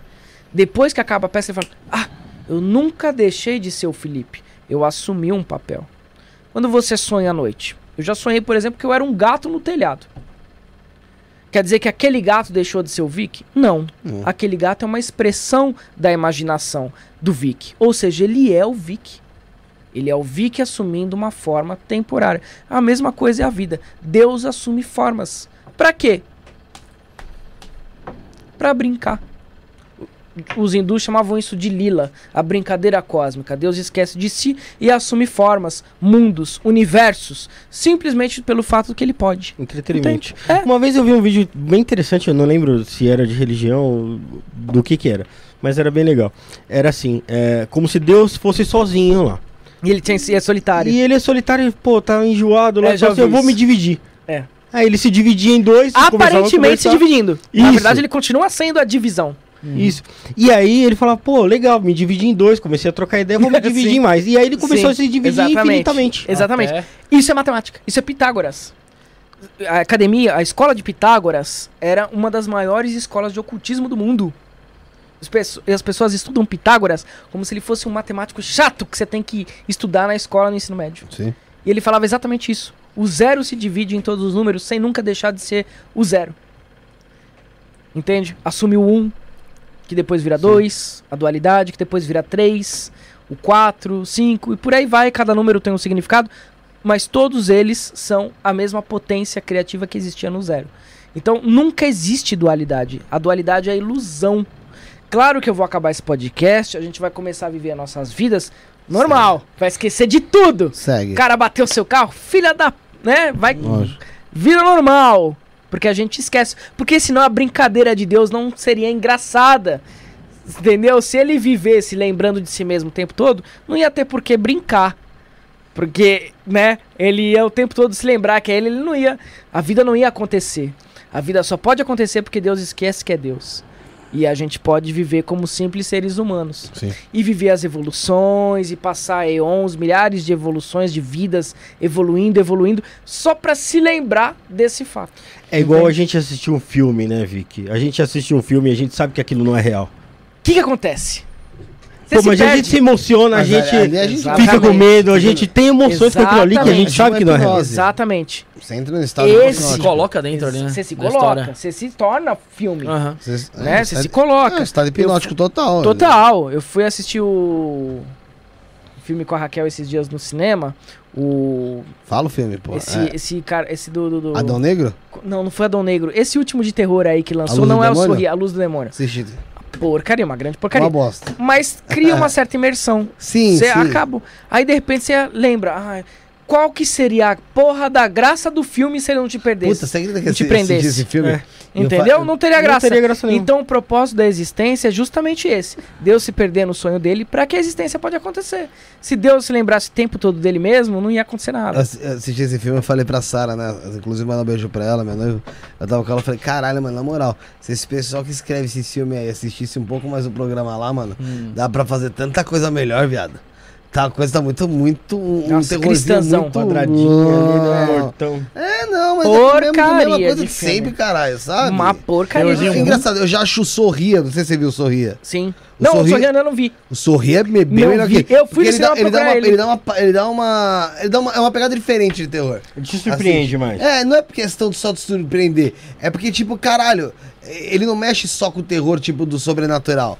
Ele mexe com, com o psique, cara. E aí te dá o medo, ele realmente. Ali pode ser ateu, pode ser cristão, pode ser eh, satanista. Você assiste e fala, viado, essa merda pode ocorrer comigo, tá ligado? Tipo, é eu achei melhor por causa disso. Eu vou assistir o Sorria. Assiste. Eu fui, cheguei lá já tinha saído de cartaz. É, porque faz acho que mais de um mês e meio que você assiste. É, inclusive, ô, Bruno, vou até pedir desculpa ao pessoal do chat no geral, porque realmente tem às vezes um embate aí, pessoal falando coisa que não deve, e hoje, infelizmente, parece que Sumiu. alguns moderadores Certo. sumiram. A gente tá só com o Douglas aí no chat, coitado. E o Douglas, ele é paz e amor 100%, então pra ele todo mundo fala. Então, um abraço até pro Douglas Bezerra que tá aí. Que lê do E eu Renan não, aqui? eu não dá tempo, eu não consigo, produ eu não Acompanhar consigo tudo. acompanhar. Então te- tem algumas aí, Bruno, vai. Tem do Renan Soares aqui, você já chegou a comentar um pouquinho sobre Crowley. E o Renan Soares pergunta assim, ó, Vicky, a Vandinha, Vandinha Lopes disse que nem o Umbral quis a alma do Crowley. O que você acha disso? Vamos lá, a Vandinha, a Vandinha Lopes, Me ela é, você conhece? Ah, Nem Não, faço questão. Ela é uma clarividente. Ah, tá. Mas Ela, ela, ela, Tipo ela, Márcia ela- Fernandes? Ela tem uma. Tipo isso. Ela tem Ah. muito, muitos programas lá no Planeta Podcast, que ela faz muito programa. Acho que ela tem até uma parceria com eles lá ah, de. de precisa de responder curso. isso aí mesmo? Fica ao seu critério. Hum. Ela, ela falou que. Como é que é? Que. que nem Nem o o Umbral quis a alma de, de quis Crowley. alma, alma de. Crowley. Foi, foi isso. Aí eu não vou responder isso não, mano. É muito forçado. É tipo, é um nível de ignorância muito bestial. É sério, eu, É tipo, eu porque, me vai um recuso. porque vai um pouco, né? Nossa, mano. É porque mas, ele vai acabar mas é um uma pouco coisa assim, além, é, um- né? é- é cinco minutos de pesquisa no Google. Já dá pra ver que o Crowley não tem nada a ver com esse monstro que pintam ele, entende? Ele usou uma série de, de, de- rótulos, né? A besta do 666 que tem um significado cabalístico, solar, inclusive. Tem nada a ver. Crowley, por exemplo, era um foi- estudante de Vivekananda, um guru.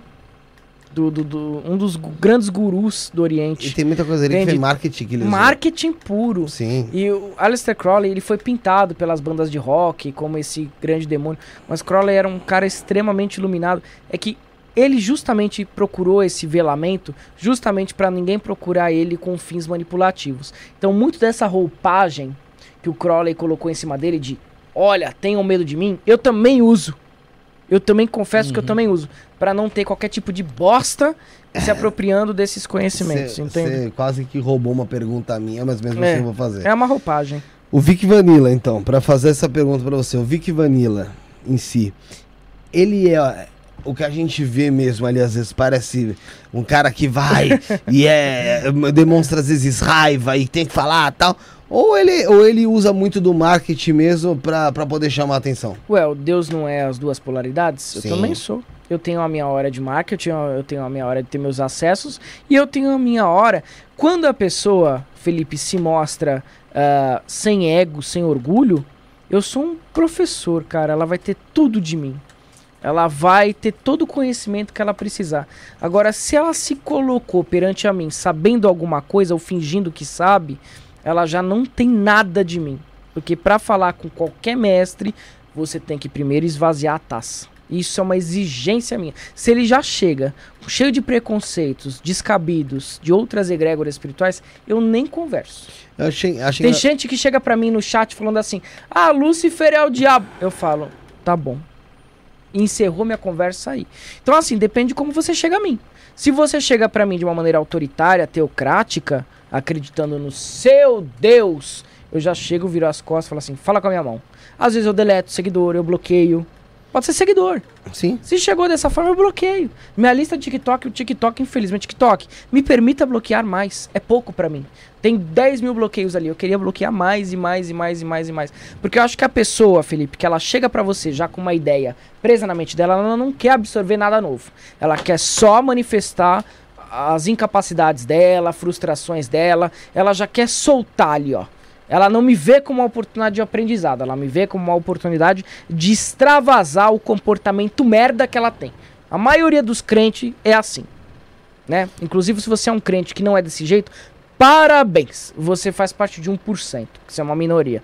O cara que chega nos meus perfis de TikTok já bostejando por todos os canais e orifícios possíveis, né? O cara bosteja não só pela boca, ele bosteja pelos outros orifícios do corpo dele. Ele não vai ter nada de mim, porque ele já chegou com uma imagem pré-concebida de mim. Ele já chegou pra mim conversar, para conversar comigo. Ele já chegou com uma ideia que o pastor dele colocou na cabeça dele. O que, que eu vou fazer com esse cara sendo meu seguidor? Não presta. Agora, o cara pode ser qualquer Até porque é religião. perda de tempo, você doutrinar uma pessoa na Exatamente! mente. Não, e outra É porque coisa. ele quer te doutrinar, na o verdade. cara vê um vídeo meu e ele me tira a conclusão sobre mim, Se Crowley já era enigmático no tempo dele, imagina hoje, Sim. como eu sou. Eu sou três vezes pior que o Crowley. Então, assim, a exposição que você tem Exatamente. hoje é muito maior que, que o Crowley teve lá em 1914, é, internet hoje, 1908. Então, assim, se a pessoa chega pra mim já com pedras na mão, ela vai ser prontamente destruída, porque eu não quero essa pessoa perto de mim. Ah, mas você tem que dar uma chance das pessoas. Não, as pessoas têm que se dar uma chance de conhecer o novo. Eu não posso chegar pra pessoa e falar assim: aceite isso, estude isso. Ela que tem que chegar a mim falando assim: olha, tudo que sei é que nada sei. Me reformule. Me faça entender seu ponto de vista. Se ela não chega assim, amigão, foda-se. É igual, a gente vem aqui. a Vai gente- seguir seu pastor. A gente vai fazer um programa aqui com você. Manda um abraço pro Danilo Bocuto, que tá na live aqui também. Um abraço, Danilo. Tamo junto. É, o Jairo Teodoro também, que teve aqui conosco, do, lá do serviço Tá funerário aí lá. também. O Danilo, Lorde A também tava com a gente Lorde A também, um, um abraço pra ele. Mano. Conheço É, o Lorde A. Conhece? Então, também tá aqui. Ele, o, o Vic. O trabalho dele é também excelente. Meu, cara, o cara é. Gente boa. A Estela A Estela tá aqui também? tava. Um abraço pra Estela também, um beijo pra ela, tava aqui no chat conosco. É... Ô Vic, eu, por exemplo, quando a gente traz alguém pra cá, é lógico que a gente tem o que a gente ouve, a gente, porra, a gente já tem mais de 30 anos quase todo mundo aqui. Não, não tem como a gente não, não ter absorvido alguma coisa da sociedade em si e, meu, trazer como verdade pra nós. Ou Uhum. pelo menos ou, questionar aquilo. Sim. Né? Isso é o ego. É. O ego tem que fazer isso pra sobreviver. Se eu Então, não tiver nenhuma aí- certeza, eu não vivo socialmente. Só que a partir da hora que a gente traz qualquer pessoa aqui, seja, vai, você, não foi só você de, satani, de satanista luciferiano que veio aqui. Esse recentemente veio o pessoal da Irmandade de Beuzebu. Tinha pedido pra vir, meu, a oportunidade tá aberta, vem aqui, conversa, Quer qual que é a tua ideia, fala. entendeu? E vem falar. Mas isso a gente aprendeu muito aqui, é tipo meio que se libertar de qualquer tipo de, de acreditar pra Crença ouvir ali, o que né, você Porque tem pra falar. dentro, todos os fractais estão certos dentro dos seus pontos de vista. Essa é uma palavra da lei de Telemann. Ó, pro Bob Navarro, essa é a verdade dele. Entendeu? É a verdade dele. Eu posso apontar livros de história e falar assim, olha, é aqui comprovado por esse historiador que isso é um epíteto, isso é um nome, isso foi aplicado a muitos deuses. Jesus é uma coisa, Lúcifer é. Mas eu vou estar falando do meu fractal. Dentro do fractal do Bob Navarro, ele tá certo. Se ele quiser ou não aceitar esse meu fractal e compor o, fract o leque dele de fractais, ótimo. Se ele não quiser, ótimo também. A vida continua igual pra A ambos. vida continua, eu vou ter o meu público, ele vai ter o dele. Isso funciona com o evangélico, isso funciona com outros satanistas, isso funciona com outros quimbandeiros, isso funciona com outros magos, bruxos e feiticeiros. Dentro do universo, cada estrela gira na sua órbita. Foda-se. Entende? Mas- Foda-se. Mas acho que isso é que faz o, faz o papo ficar legal. Tanto que assim, eu lembro que você. Eu assisti um trecho e até me mandaram também. Quando você foi lá no Paranormal, que no final você até cita a gente também lá. Ele pergunta, ah, você gostou, tá? Você gostou e tal. É, porque aí você fala, pô, que não faz as mesmas coisas de sempre, que igual o pessoal, você até cita a gente, isso no podcast também, que fizeram perguntas lá que foram diferentes, que o pessoal geralmente é a mesma coisa, né? Polêmica. Satanás, Sim, diabo, você- diabo, vocês Satanás. fizeram polêmica. perguntas diferentes. Esse cara aqui, ó. Você também, mas. E você também, mas esse cara aqui. Nunca tire esse cara do seu podcast. que ele tem uma- umas perguntas assim. Bem. Bem legais pra pra trabalhar vários temas, assim. Todos vocês, mas. Mas o que ele te tem- surpreendeu na pergunta? Na- Qual pergunta que mais chamou a atenção então? Foi da última vez. Não. Meu, Você lembra? Quer dizer, você lembra, né? vou Porque foi- lembrar. você, passou uma, É. você passou um rolê de lá pra cá, umas porradas também, não né? vou Ah, lembrar. faz tempo também, né, Vic? Faz Eu preciso assistir, mas ele faz meses. perguntas. Eu não vou lembrar. Mas depois eu vou ver e eu vou Tá, falar. aí você me manda. É. É... Ô, ô Vicky, vamos entrar um pouco na parte do que, tá, do que rolou com você. E aí depois a gente pode acabar. Apesar que tem coisa aí, né, Bruno? Tem muita coisa? Não, vamos que vamos. Tem da, da, da Patrícia Romana que você mandou aqui. Manda aí, manda aí então. Pode falar? É, manda aí. E Ela- Ah, tem a questão do dos. OVNIs. Tem do, É, é, tem, é, então, tem tem o- do Onyx que é o primeiro, eu tava do esquecendo. Douglas também. O Deixa eu ler aqui do OVNI, que foi o primeiro Vamos, vamos, vamos ler o superchat, pessoal do Superchat aí. O- foi o primeiro aqui que mandou aqui, que foi a Stephanie. Não tinha nem começado a live, mano. Ela tava com a gente aqui, ela comentou sobre uma experiência que ela teve é, com extraterrestres numa cerimônia de ayahuasca e tal. Uhum. E ela viu que você fez um vídeo falando sobre OVNIs. É, que tem, tá tendo muita aparição aí nesse- Vamos- nesses, nesses últimos dias. E ela tá perguntando é, se você acha que é real. é, tipo Eu falei, então- Va- vamos deixar Tá. isso aí pra, pra daqui a pouco, é melhor. Porque aí é uma coisa que a gente vai entrar mais complexo nisso aí. É, Senão, isso aí vai assim, ficar bastante tempo. É, Tem porque como tem imagem. outras perguntas aí, entendeu? Então, lê, Mas do- qual, do- qual que é o nome dela? Stephanie, tá salvo. Stephanie. Já, se você estiver aí ainda, Fique. nós vamos falar sobre isso. Aqui o a Patrícia Romana aqui, ó, falou assim, ó, Felipe, por favor, pergunte ao Vic se o luciferianismo tem técnicas próprias para a abertura da visão e para o desdobramento. Tem do terceiro olho. Tem E- sim. Tem técnicas próprias, tem técnicas meditativas, tem técnicas tântricas, onde você leva a Kundalini e deixa essa serpente de fogo tomar o seu corpo, os seus chakras, até chegar ao seu Adna Chakra, o olhar da visão espiritual. Tem técnica sim. Você pode usar também de enteógenos ou de alucinógenos para ter esse, esse fator ah, mais acelerado. Eu não recomendo, a não ser que seja com um mestre ayahuasqueiro, um mestre que Sim, realmente sim. sabe o que está fazendo, porque não tem volta essa abertura do terceiro olho.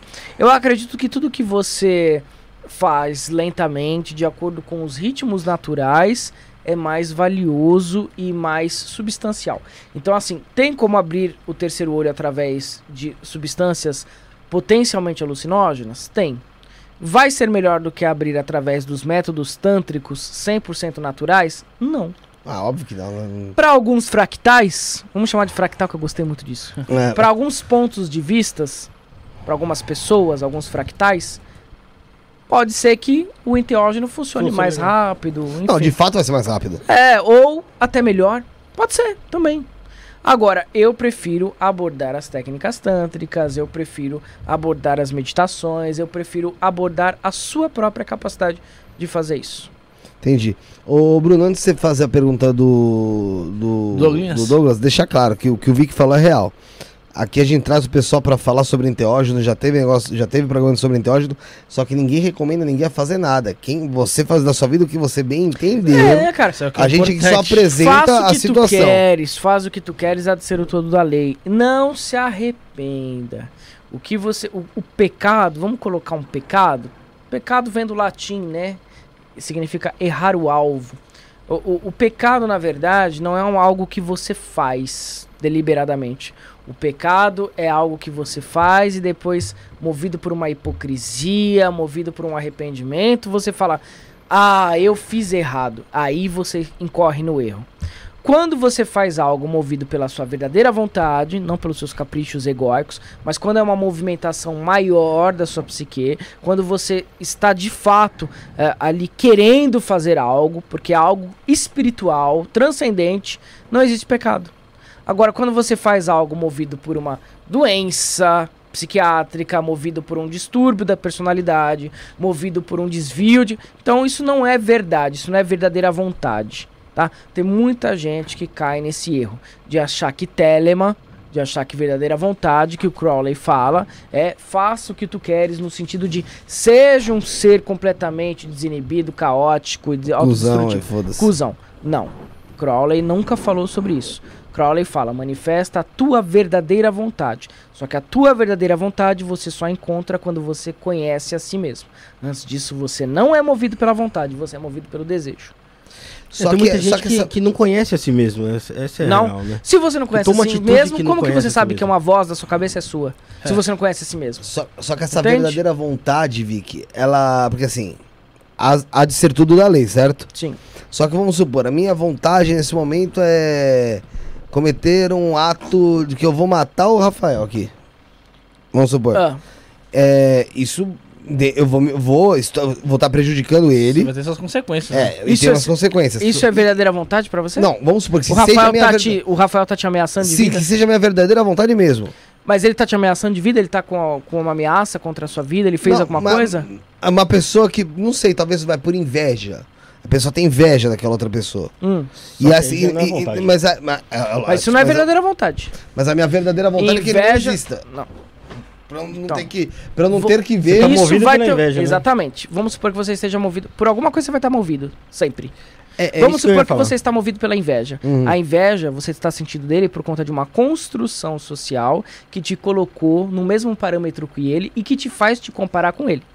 Então, por exemplo, a nossa sociedade coloca que todo mundo tem que ter o carro do ano. Sim. Você está movido não é pela verdadeira vontade, é por um reflexo social que te impõe o que você deve ter e o que você não deve. Aí, E aí, por conta disso, você projeta inveja em cima do cara. Então isso não é verdadeira vontade. Aí é falta do autoconhecimento, não seria? Exatamente. Porque Se você se autoconhecesse, você saberia que essa inveja que você tá sentindo do cara foi movida por alguma das peças do grande tabuleiro social. Não vem de dentro do, do Felipe. Mas ela pode ter. Então, se ela veio de dentro de mim porque ele me ameaçou, porque ele tá, vai, vai. Aí é instinto biológico. Não. Então, mas ele ele só te- me ameaçou, vai, ó. Se você. Mais do que ninguém sabe. Vou te pegar, se prepara, não sei o quê. Vai. Então. Defesa. Defesa, tudo bem. É justificável. É Se o cara justi- tá me ameaçando.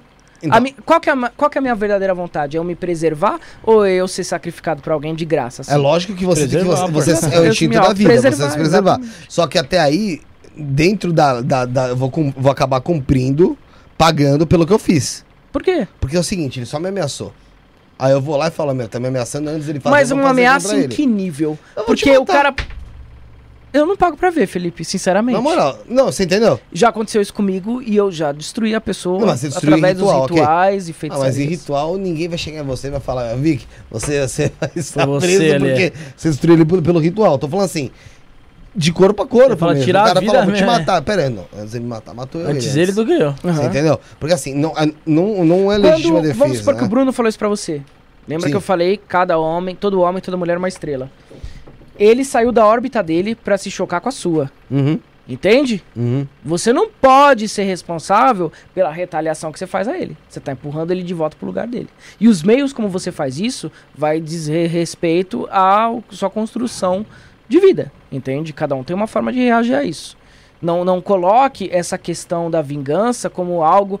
Ah, não, ninguém mandou esse cara sair da órbita dele pra invadir, invadir a a sua. Não, não importa. Ele não, não, não, não, ah, não existe justificativa pra isso. Ele foi contra uma lei natural de que cada um tem que ficar no seu espaço. Entendi. Isso é uma lei da natureza. O cosmos funciona assim. Cada estrelinha aqui, ó, gira na sua órbita. Quando existe um colapso inevitável entre elas, todo o cosmos se reorganiza para que não haja um caos Generalizado. generalizado.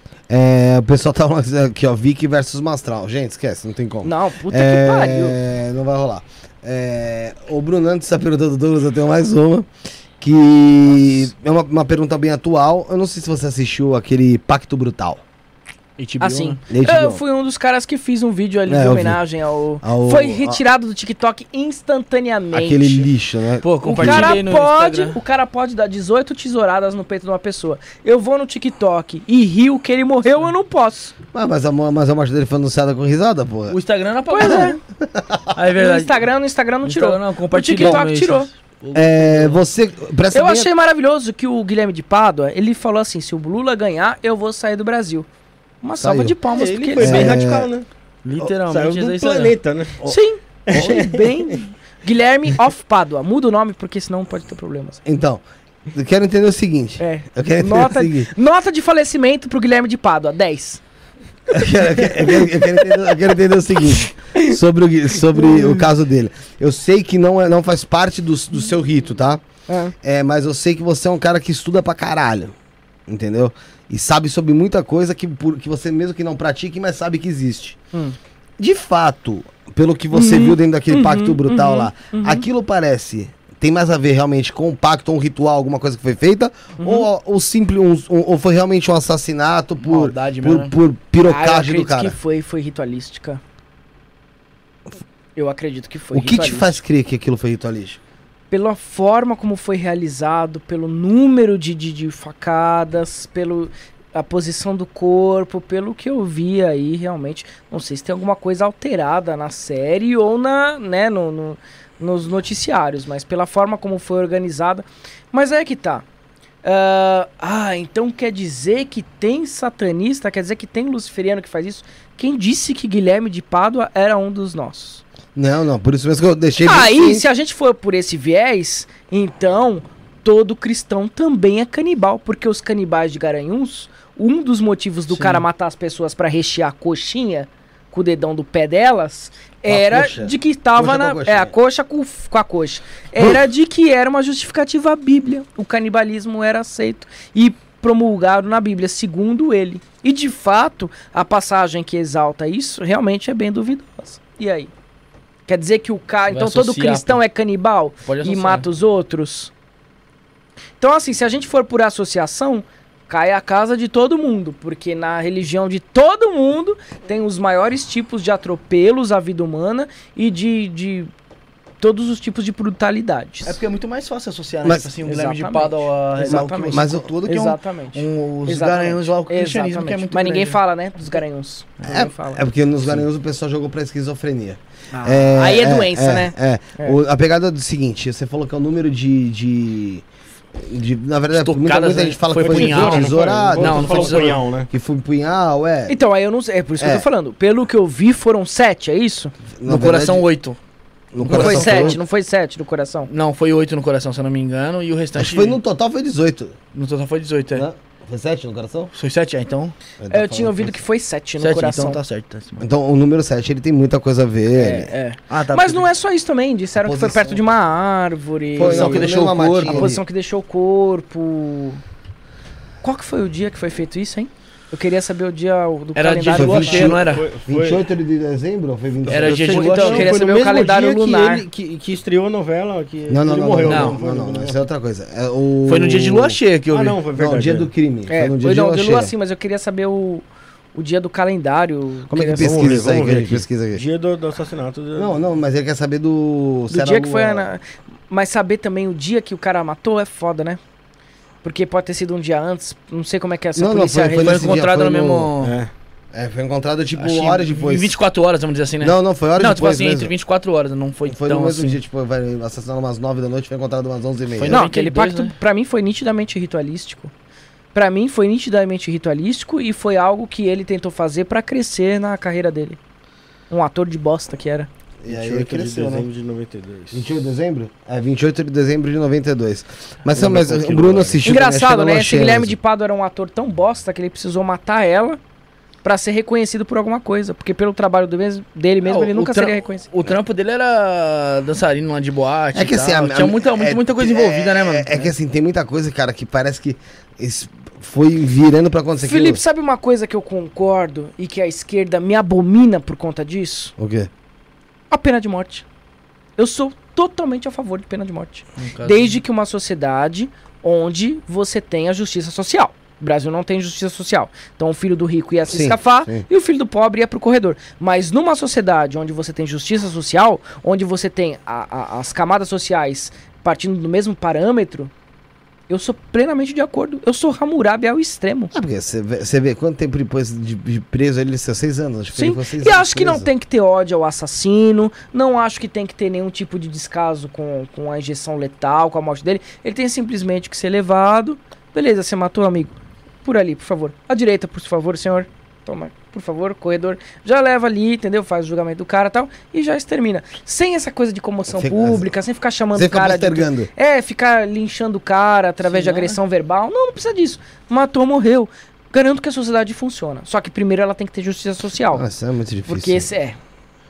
Pro nosso país hoje é uma realidade meio impossível, meio equivocada. Lembrando que ele só ficou preso esses seis anos aí por conta da Glória Pérez, que, Que, que correu atrás. fez das é, tripas foi coração. um milhão de assinaturas que ela recolheu durante o Brasil todo aí. E no dia que ela foi apresentar lá na Câmara dos Senadores, eu não sei o que, deputados, pra quem assistiu lá sabe Ah. melhor, Ah. os caras queriam entrar de férias. E ela falou, pô, mano, meu trabalho. E ela. E até um. Até o. O que, que ela fez pra preservar? Ela. Pra transformar o, o crime Pra transformar em em hediondo, uma pena É, foi maior. Uma outra parada ali. Porque, Uma pena tipo, maior. Ela ajuda Mais uma coisa do patriarcado. O cara eu achei mata mesmo. a mulher, o cara mata a mulher, ele é pano em cima de pano que é jogado em cima do cara. Até pouco tempo atrás, pouco tempo figura de expressão, mas você pega aí uns tempos atrás, meio século atrás, um século atrás, defesa da honra. Se ele alegasse defesa da honra, ele É, não seria verdade. condenado. Então, assim, dentro do Sim. patriarcado, pano quente em cima de pano quente. Sim. Agora vai uma mulher matar um cara. vixi, Outra, outra é, era, era a lua cheia mesmo, tá? É, Lua cheia, então. Tem um outro. Esse cara, esse, esse assassinato da, da, da, Da da filha da, da Glória Pérez, da Daniela Pérez, foi nitidamente ritualístico. Você Mas, não tem sombra mas e, e como que as coisas são? Aí eu queria saber pra você, de você em relação ao destino também, como é que ele funciona na sua cabeça. Pera, porque peraí, Felipe. Ô Yuri, foram 18 facadas mesmo? 17 facadas? 17? Confirma pra mim aí se É. der o número de facadas, Confirma que a gente já vê qual que é o. Daimon, o demônio relacionado. Tá, e aí eu quero, quero saber alguma coisa também em relação sobre esse mesmo assunto, o destino, porque ele faleceu no dia 6 de novembro, se eu não me engano. É, 6 de novembro agora, 2022, 18 facadas? 18 facadas, é. E oito Seis acertaram de- o coração mesmo, é isso mesmo. 8 acertaram. Como é que é? Pulmão, coração e pescoço. Pulmão, coração e pescoço. Então, assim, ó, é, ele faleceu no dia 6 de novembro agora, exatamente 27 anos depois que estreou a novela quando que a, que a Glória Pérez vo- tinha voltado a trabalhar, né, depois do falecimento da filha, né, depois de dois anos e pouco, Três. na verdade, não chegou a ser três. Dois anos e pouco, que chamava Explode Coração. E morreu de infarto. E ele morreu de infarto. E, É. Porque assim, ó, beleza, Você não Ah, acha que vamos aí é um pouco forçoso, fo- É forçoso demais? mas assim, caralho. Puta é, não, que é uma ironia. caralho. Eu acho que tem situações que o universo, tipo, cria um deboche, uma ironia. É isso que, eu- isso que eu ia te perguntar. É, É. porque, meu, podia pa- ter morrido de qualquer eu, outra eu não coisa. tô né? falando assim que ah, aconteceu aquilo a partir dali, já tava tudo escrito que ia ser assim. Mas você, você acha que existe mesmo? É, é essa Eu palavra vou mesmo, puxar pra você um deboche do universo? Eu acho que nessas situações sim. Eu vou puxar aqui pra você. Uhum. A pessoa falando Kubanacan. Puta que pariu, cara. Quem lembrou da novela Kubanacan aqui no chat, caralho? Nossa, caralho. Kubanacan, puta que merda, meu. Que novela merda era Kubanacan? Eu, eu- vamos ver, né, se isso aqui que eu tô pensando tem a ver. Deixa eu pegar só uma- umas coisas do crime aqui. Tá, beleza. Enquanto isso, Bruno, agradecer o pessoal que tá no chat aqui, mandando, mandando superchat. Teve Astrologando também, que se eu não me engano é o da Bárbara Sandrini, né? Astrologando Ah, é da. Bárbara Sandrini, é, que teve aqui conosco semana passada. Muito obrigado, Bárbara. Ju Matos também mandou aqui um superchat. Não mandou pergunta. E tem aqui também o Mano, Mano, Mano Girão. Girão. Salve, Vic, boa. Uh, luz pra nós.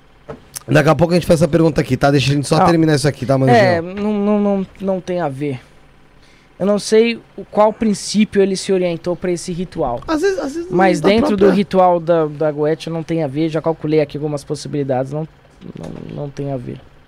É porque assim, dizem que ele fez algumas e a, a Paula Nogueira lá, a espo- eh, que era a esposa dele, também, às vezes vai saber na pirocagem ali, ele, ele foi pra fazer o Destrambelhou. ritual e ela destrambelhou. É, e cagou. pelo menos o número de facadas, pelo que eu calculei aqui, não tem nada a ver com nenhum tipo de número cabalístico, ou não exalta nenhuma entidade, ou não tem nenhum vínculo com nenhum daimon, nenhum demônio Mas conhecido pra você, a assim posição Goethe. do corpo, a lua A cheia, posição, a lua cheia, isso Porque sim. ele- O ambiente. A gente até ressuscitou um corte antigo, o Rafael comenta, né, que ele volta pra arrumar o braço dela. Detalhe depois ali. né? dela. Ele volta pra arrumar o corpo Então dela. é ritualístico. Tudo que indica que uma pessoa se preocupou em montar partes da cena do crime indica algo ritualístico, porque o ato ritualístico litúrgico, ele envolve posição certa, lugar certo, hora certa, ah, a lua certa, tudo isso está envolvido dentro do ato ritualístico de Você- O sacrifício. pessoal falou que a lua cheia, 18 no tarô é a lua. É, 18 no tarô é a lua, mas Ah, não não, tem relação com nenhum demônio específico. Entendi. É, o Mano Geral fez uma pergunta aqui, ó. E tem a do. Faz a do Douglas. Douglas, né? Mas se eu investigar esse caso aí a fundo, Você pega a coisa. Eu Tem pego. coisa.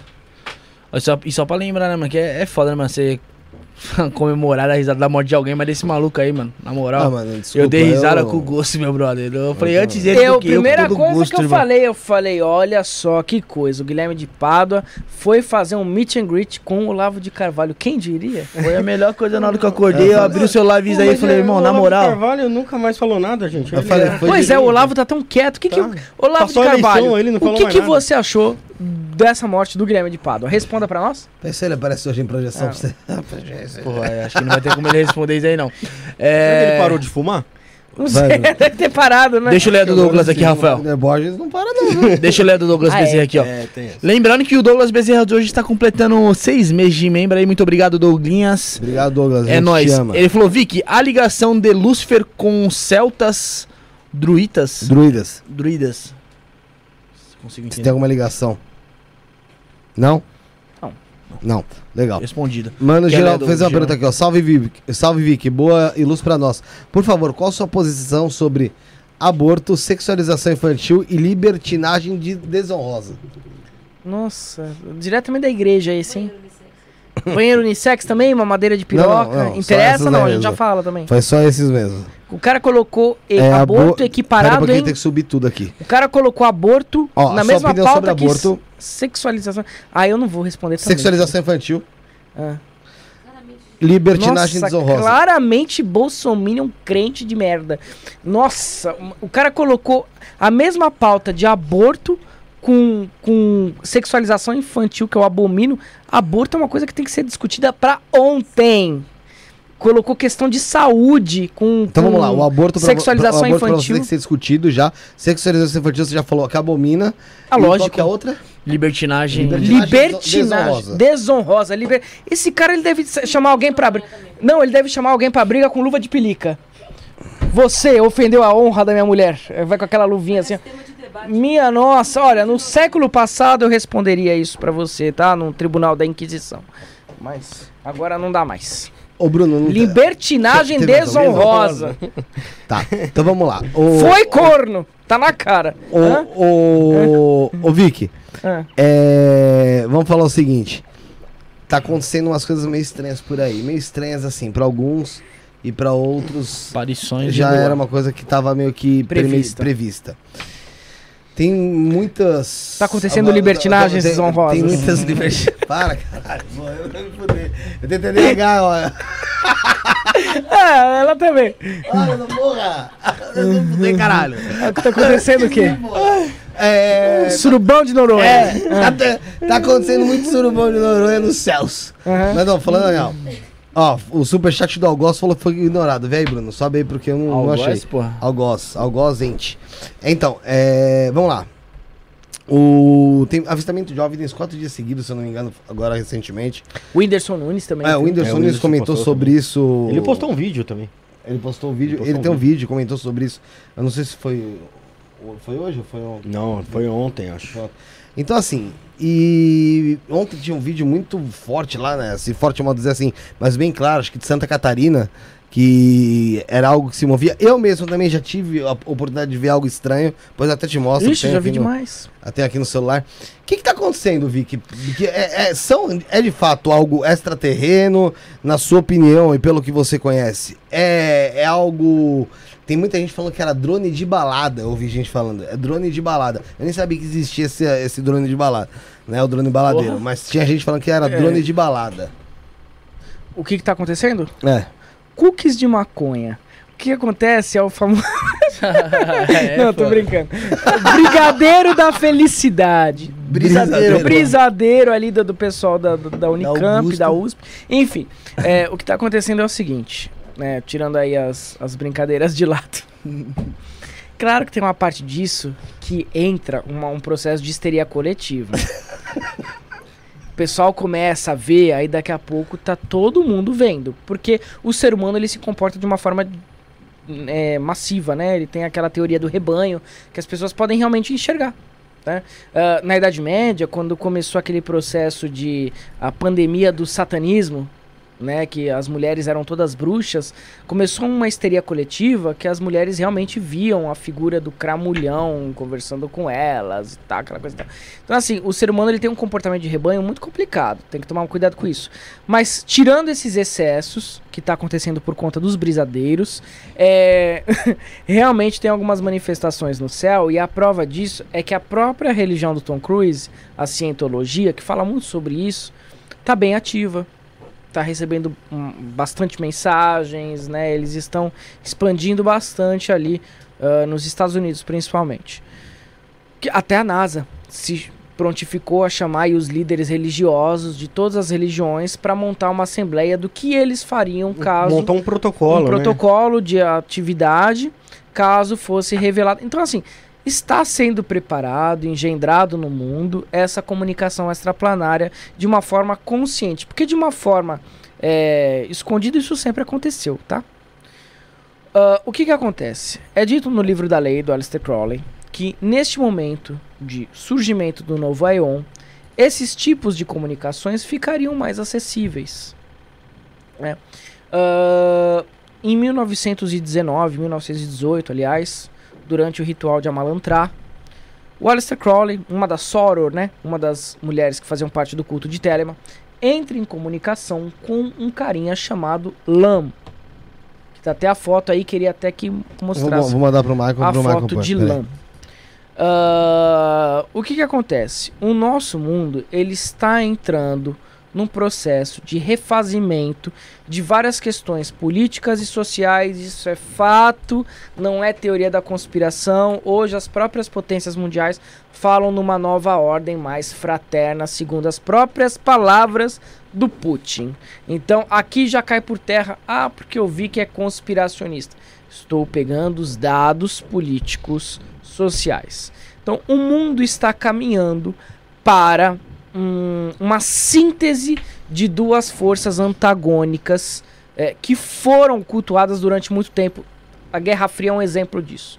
Então, por exemplo, comunismo, capitalismo. Ah, porque o comunismo é certo. Ah, porque o capitalismo é certo. Esse é Lam.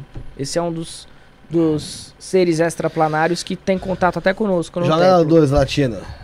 Tem até contato conosco, Lam. Uma- Depois eu vou falar mais sobre ele. Então, o mundo sai dessa polarização da Guerra Fria, entre aspas, porque até hoje você vê esse radicalismo, comunismo e capitalismo, o bem e o mal e aquela coisa toda, né? Então, o mundo está muito polarizado. Essa não é um, um dos ideais para o novo Eon. Uma sociedade fractada, uma, uma sociedade polarizada, não é interessante para a evolução da sociedade.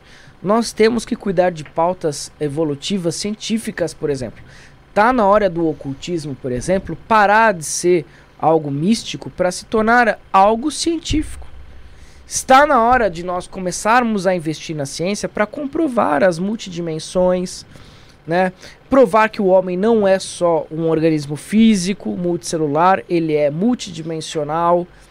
Seja lá qual linguagem nós vamos abordar. Até hoje a linguagem para falar sobre assuntos místicos foi o esoterismo, mas ele cabe perfeitamente dentro da ciência, desde que a ciência se ocupe a traduzir esses fenômenos e não fique só investigando coisas que interessam aí, né, dentro do capitalismo. Então, assim, uma das pautas para o novo Aion, a queda das religiões e a unificação da linguagem espiritual. Isso é fato.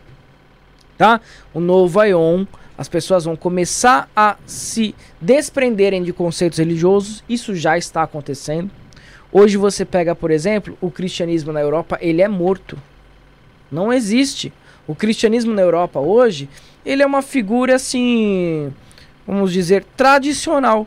As pessoas vão na igreja por uma questão de tradição, a igreja católica.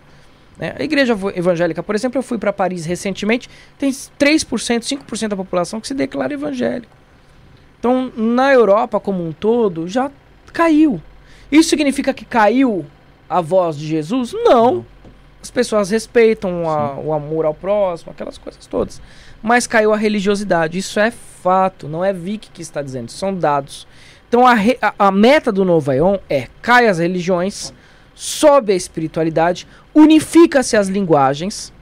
Então hoje nós temos várias linguagens para falar sobre esses assuntos ocultistas. Essas linguagens elas têm que ser transcendidas, né? Então fala-se muito dessa unificação das linguagens, a questão da sexualidade do gênero. O mundo caminha para uma situação de abertura à sexualidade, à pluralidade, à pluralidade das ideias e das identidades sexuais e de gênero também. Pega no Brasil hoje, por exemplo, nós vemos aí a molecada se assumindo da forma como eles se entendem. Então o mundo está mudando, isso é fato. Esse momento de aparecimento de OVNIs fala sobre essa transição planetária que não segue esse modelo moral, né? Porque caiu muito no na moralidade, naquela coisa Chico Xavier de transição planetária, tal. Não é só isso, tá, gente? Não é essa questão de bem contra o mal, de faça isso, não faça aquilo. Essa transição planetária é de consciência. A gente tem que transcender aspectos dicotômicos da nossa sociedade. Transcender coisas religiosas, por exemplo. Então, esses seres extraterrestres, eles estão trazendo realmente a energia, a consciência do novo Aeon. São todos? Não. Tem seres extraterrestres que não querem brincadeira, querem realmente atazanar nossa vida e impedir, inclusive, esse processo evolutivo.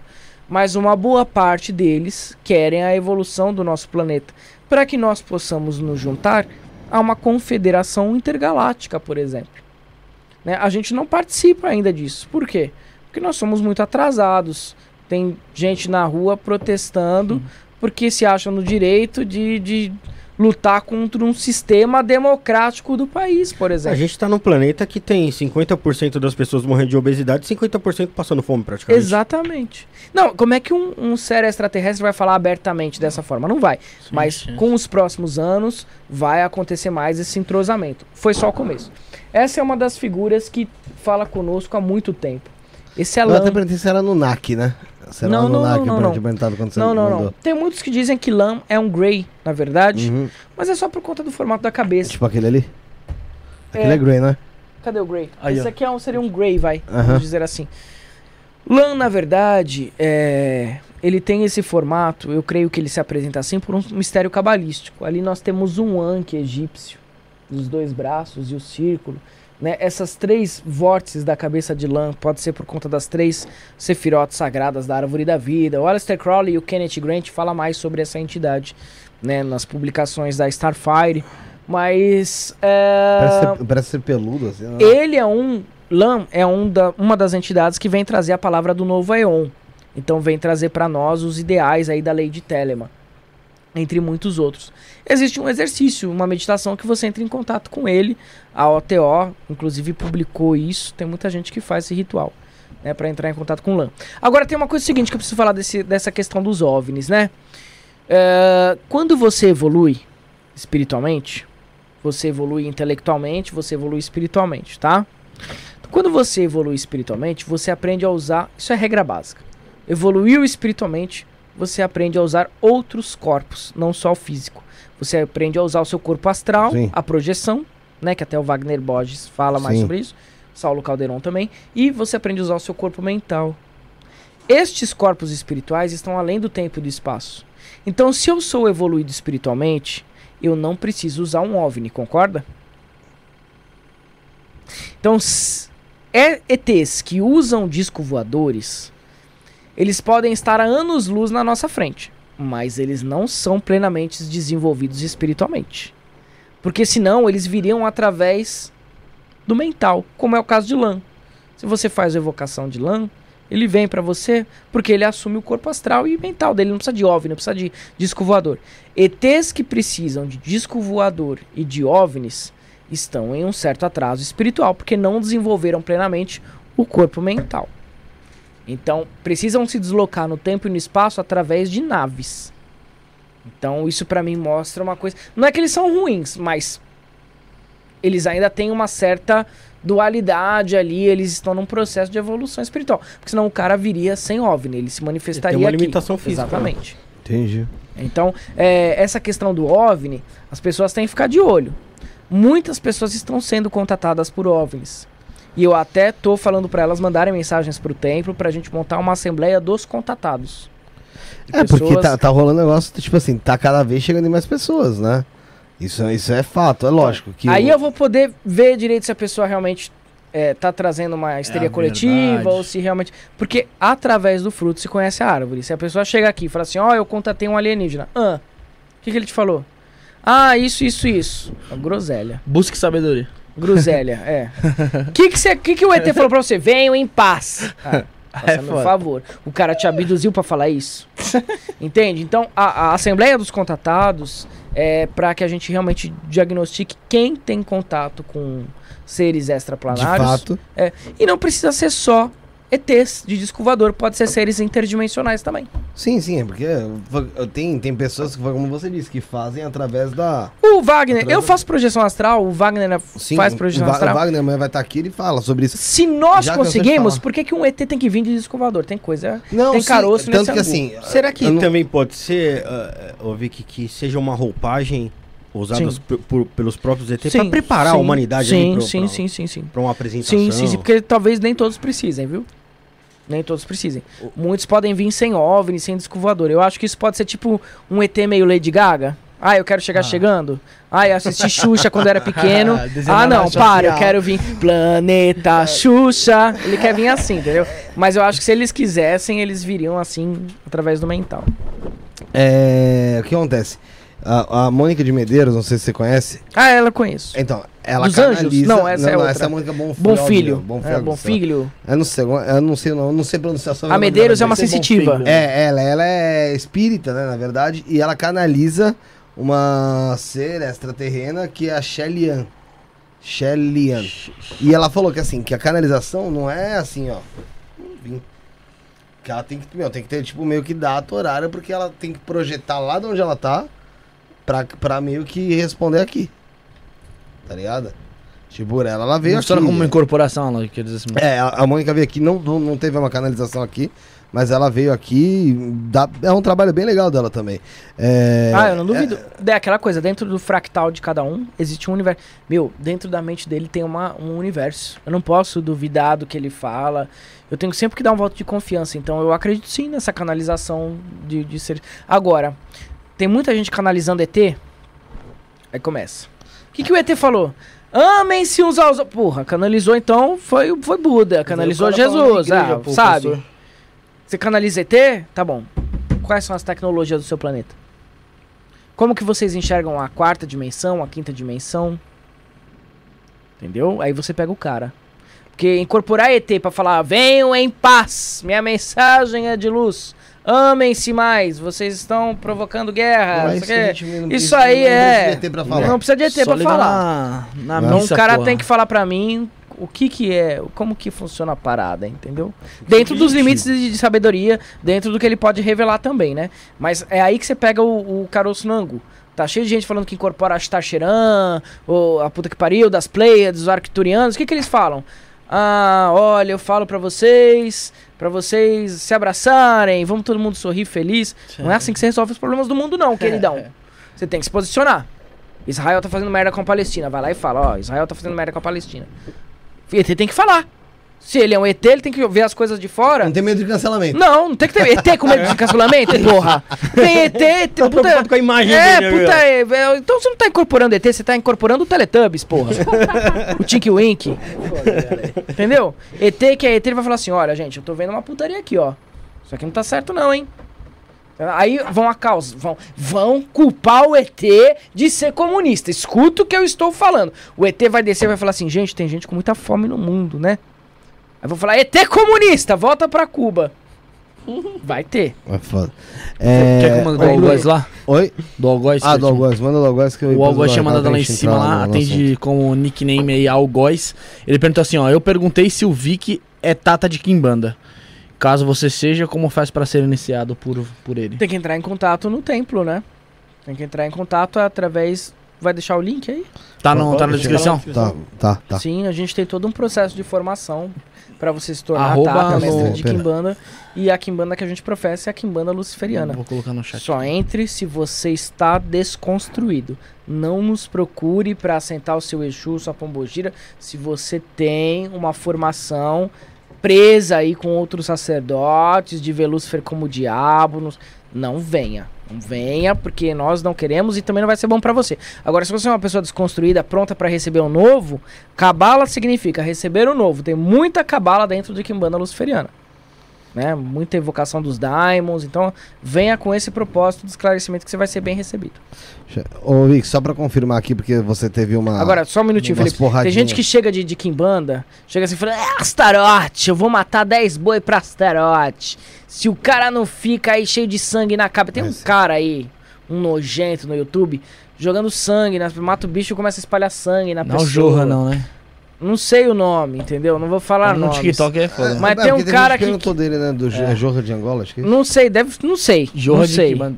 Tem Não um, sei. Tem um no TikTok também que é a mesma pegada, mano. Sério. Eu não sei Então, se um cara nojento, cara porco. O cara vai lá, mata o bicho. Ah, pá, quer fundamento. Que fundamento caralho, irmão? Que fundamento? O sacrifício animal faz parte da liturgia da Kimbanda. Mas você ficar banhando a pessoa em sangue, você pode até no máximo passar um dedinho assim, né? Fazer um ato simbólico. Vai Vai ser- não vai vai mudar ser um- nada na vai vida ser a mesma dela. coisa ali. É, tem esse essa coisa de fechamento de corpo da pessoa com sangue. Faça-me o favor, vai no açougue, fala que expõe, vai no né? açougue, pega aquele fundinho lá da carne, vira a cabeça, toma, não A precisa tomar banho de ervas, então. pronto. Toma, vai lá no açougue, pega aquele caldinho e joga, ah, sabe? Vai tomar no cu. É foda. Se fuder.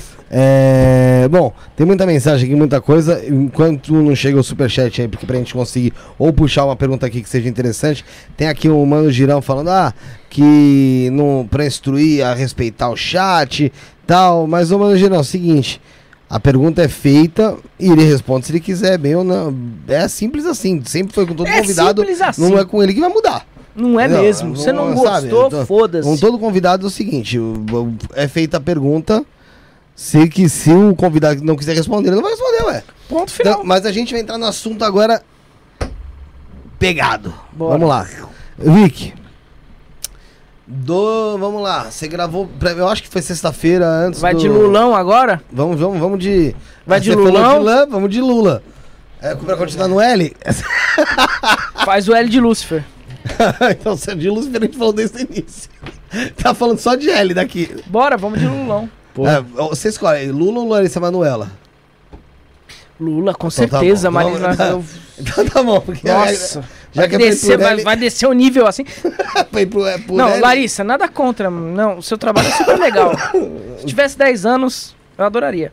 Pô, Mas ela, ela já tem 20, caralho. Mas é pra 10 anos, Eu não continua. sei que que ela ela vai ter pra- 40 anos fazendo. Pra mim também. pra Fazendo mim também. trampa 10. Pra mim vai ser Pra bagulho pra, também. criança sempre. É, vamos lá. O, o, mandar um abraço sempre pro filho do Elon Musk que tá aí no chat, que nunca sei o nome Ô, dele. pe- filho do Elon Musk tá ao vivo. Obrigado, Elonzinho. É o GVI, não é? É, porque o nome dele é estranho pra caralho. Aí depois ele tentou arrumar, mas não conseguiu, ficou uma bosta. é, é, não, não consigo falar. Vamos lá, ô Vic, você fez um vídeo. Na verdade, você não fez um vídeo, você tava em live. Se eu não me engano, foi dois dias antes da, da, da eleição, um dia antes da, da, da votação do turno, né? primeiro turno. E já começa o vídeo falando: Vocês vão comer o pão que o diabo Eu amassou", errei, eu errei. Né? Eu errei muito com essa galera. Eu, pra quem não sabe, quem, teve, quem estiver assistindo aí, rodou um vídeo meu no WhatsApp, nas redes Tudo sociais. lugar. tudo quanto foi lugar. E eu, eu pegando um pão assim, amassando. Pô, super intolerante. Eu chegando pra câmera, assim, falando com os cristãos, com os crentes, né? Falando, vocês vão comer o pão que o diabo amassou. E eu, eu, eu pedi desculpas, realmente não era isso que eu queria falar. Não é um pão, é uma baguete. E desse tamanho aqui, ó, do tamanho de um panetone da Casa Balduco. Era isso que eu queria falar. Então fica aí o meu pedido de desculpas. Então, E assim. vocês não vão comer, não. Vocês vão. é, enfim. Então, Continue. vamos lá. É, Então, a primeira pergunta é a seguinte: não existe arrependimento da sua parte pelo que você falou ali. É, é, existe, era um pãozinho. Na verdade, eu queria uma baguete, um, né, um, um lanche do Subway daqui. Errou no nome. 2 de 30 centímetros. centímetros, é. É, você, você- Essa gente não merece menos. Não, não, não tô falando. Porque assim, muitas pessoas ali acabaram se sentindo ofendidas. Veio que- miliciano me atacar. O que, que você acha que eu vou ter de Não, você respeito comentou por comigo. miliciano? Você comentou comigo. E os perfis foram abertos, passou sobre inquérito investigativo, se fuderam e eu tô adorando receber grana. Então, va- vamos lá. Em algum momento, eu tô falando, você se, arre- se arrependeu não por, por esse povo que você tá dizendo, miliciano, por quem veio te atacar, mas por pessoas que, vamos supor, é, tem a sua fé e. e ah, mas aí essas pessoas não ofendidas. foram lesadas porque elas entenderam o contexto. Quem não entendeu foi burro miliciano mesmo. Qual que era o contexto inicial que tiraram de. Contexto, né? É, qual que era, qual que Não, era a a, pessoa- ideia inicial? Pra mim é o que seguinte, tiraram de a contexto pessoa ali? que merece ser respeitada é uma pessoa que investiga os fatos. Se ela investigou, ela sabe que aquilo foi tirado de contexto. É que a live não fica salva no. no, no não TikTok, fica né? salva, mas eu tenho muitos vídeos falando sobre isso no meu canal. Sim. Entendeu? Então as pessoas que ouviram eu falando, ah, vocês vão comer o pão que o diabo amassou. Se elas são pessoas de fato e não robozinhos de internet comandado por, por milícias, elas sabem que aquilo foi parte de uma fala minha, de um contexto. Entende? Sim.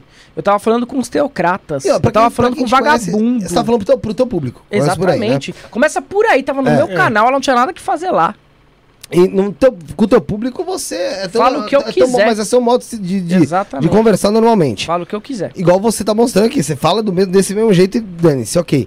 Só que assim, foi o que você falou. Tiraram do seu canal, extraíram isso do seu canal. de uma live, né? Que não fica nem salvo, ou seja, já tinha alguém gravando. Na má intenção, vamos dizer assim. É, ninguém, ninguém fica gravando ali numa. Numa boa e, e intenção. transformaram numa situação que a gente viu que logo no posterior, Sim. muitas pessoas, eu, tanto que até passou pelo chat aqui, a gente falou assim, ó, não te perdoo por você ter tentado prejudicar o Lula. Sendo que assim. Tentar prejudicar o Lula. É, sendo que assim, É, você comentário demonstrou. Você ah, demonstra- é, tem umas pessoas é, burras mesmo. É que você demonstra. Você, pra quem não Tinha assistiu. bandeira, né, do, a Pra quem não lá. assistiu desde o primeiro. Então, mas programa Felipe, que você pra pessoa aqui- que não me assistiu e tá me julgando, eu quero mais é que ela se foda mesmo, Não, mas eu entendeu? tô falando. É que assim, eu tô falando pra. Já pra validar, porque às vezes o pessoal fala, ah, ele, ele, tá, ele que tá se defendendo. Não. Quando ele veio aqui a primeira vez, ele já mostrou que ele, ele era contra o Bolsonaro Com e qualquer tipo de, de, de Sim. proposta De que ele ideia vinha né? trazendo ali. E que. E a questão não é que o Lula é meu candidato. Se eu tivesse que Você votar. falou Você isso. quer um isqueiro? Não, É um vapor. Porra, é um vapor. Eu ia votar nesse vapor tranquilamente, se ele fosse pro segundo turno com o Bolsonaro. A questão, meu, a questão é que eu não sou de direita nem de esquerda. A questão é que eu sou do quê?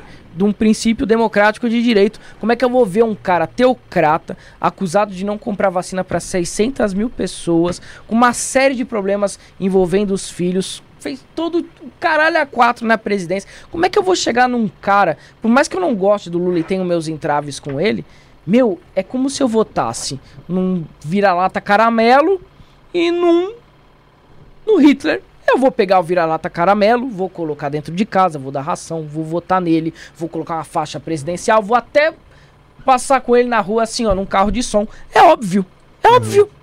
É um lixo e alguém aceitável. Eu vou votar em alguém aceitável. Foi esse meu posicionamento frente ao Lula. Só que eu, como sou uma pessoa formadora de opinião, eu trouxe essa opinião para os meus seguidores. Então, em nenhum momento foi ah, uma desculpa para prejudicar a carreira do Lula.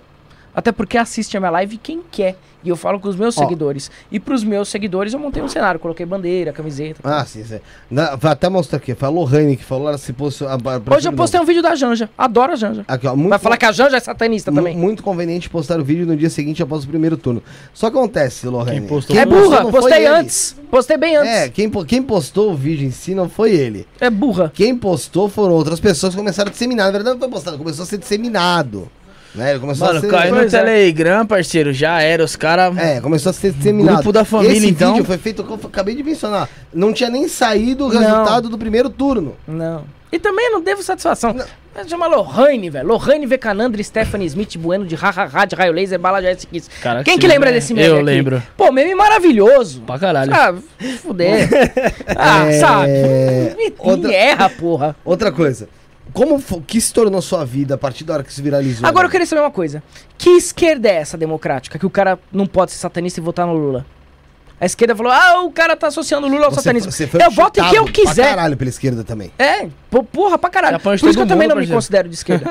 Mas o Lula era uma satisfação poder ver uma pessoa que pelo menos não acredita em uma madeira de piroca. Uma coisa é. Qualquer satanista, um luciferiano, um satanista é um ser estudado. A não ser um ou outro por aí que se diz, né? Mas um satanista, um luciferiano é um ser estudado, filosoficamente preparado, né? Então como é que eu vou votar no Bolsonaro? Se tivesse outra oportunidade, né? Você quer saber de uma coisa? Uma pessoa que eu admiro pra caralho e que eu não pude votar, porque era um ou outro, era o Ciro. Sempre falei isso nas lives. Agora vai falar que o Ciro é, fez pacto comigo, é satanista também. Aí vai vir os seguidores, o Ciro, você tá envolvendo o Ciro com satanista. Eu falo o que eu quiser. Lohane, procura um cartório, muda esse nome, porque tá causando alguns desajustes kármicos aí na sua consciência, filha. Você tá muito despreparada. Você tá vivendo naquele meme lá, Lohane Vecanandra, Stephanie Smith, Highways, Bella Jazz Kiss. É E o vira-voto, pois é. Vira voto. Vai virar e ela vira, ataca quem É, pois é. Pedem tanto pra gente virar voto e eu que tenho um milhão segui- de- seguidores nas redes sociais que conhecem meu trabalho, não posso pedir pro cara votar no Lula. Virar voto seletivo. Quer dizer, até a esquerda tá com preconceito com Então, o luciferianismo. é porque- Não é intolerância religiosa isso da parte da esquerda? É intolerância religiosa também. Isso te É, falar, a, porque- esquerda, a esquerda tá amedrontada. A esquerda Porque não tá é esquerda. Não é esquerda, porque esquerda de verdade conhece Bakunin e sabe Bakunin, um puta anarquista que inclusive depois se rompeu de Marx durante a primeira internacional. Bakunin era um cara de esquerda e fez um poema chamado Ódio a Satã. Então esquerda vai tomar no seu cu. Não tem esquerda nesse país. Não, tá Porque a com- esquerda de verdade conhece a história de Bakunin e sabe os princípios anarquistas dele e lembra de um poema que ele escreveu célebre chamado Ódio a Satã, como um princípio anárquico ao sistema. Esquerda de bosta que vem me, atracar, me atacar por apoiar o Lula esquerda de bosta. Vocês falam tanto da direita, mas vocês são tão intolerosos e intolerantes religiosos como eles. Então eu apoio o Lula na minha qualidade de cidadão. Não envolvi em nenhum momento o Lula com o meu Entre tempo. um e outro, que fique claro. entre um foi- e outro. Porque É. se fosse Lula e Ciro, era Ciro. Os caras que te atacaram, ô, ô, ô, Vicky, foi por medo de perder o voto do cristão. Pois é, e que esquerda é essa que tem medo de um cristão? Que esquerda é essa que São tem medo de cristão? caras. Porque durante a Revolução Francesa, quem teve que fazer todo o Paranauê foram os iluminados, os maçons, que eram de esquerda, na França daquela época.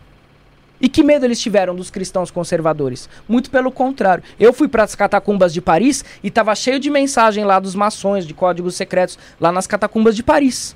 Eles se posicionaram. Não, não é porque você é cristão que você tá certo. Ponto final. Você, aliás, cristão, vírgula. Porque o cara que acredita em Jesus acredita nessa rebeldia que eu trago. Entende? Ele não acredita nessa, nesse papo furado de cristianismo romano, não. Esse cristianismo que a gente tem nas igrejas hoje é um cristianismo institucionalizado que começou lá com a família Vespasiana para manipular os judeus, No, os hebreus. no- no marxismo mesmo, eh, se fala que a religião prega que o, inferno existe pra, pra gente Claro, pagar manipular, imposto, pra gente manipular. pagar dinheiro. Existem dimensões Porque quando a gente for pro astralinas. paraíso, a gente vai viver bem. né? Exatamente. Existem dimensões astralinas formadas por espíritos que se desviaram e fizeram algumas coisas. Sim. Então isso é fato. Por exemplo, o cara lá que matou a menina lá com facada, o Guilherme, de Pado. Aham. Ah, esse cara não tá bem com a consciência dele. Não tá bem. Se ele tá bem ou não, não sei, mas ele tá numa região astralina com outros espíritos afins do mesmo propósito de vida dele. Isso é inferno? Não. É uma vibração compatível com a dele. Ponto final. Esse conceito moral do inferno, isso é babaquice.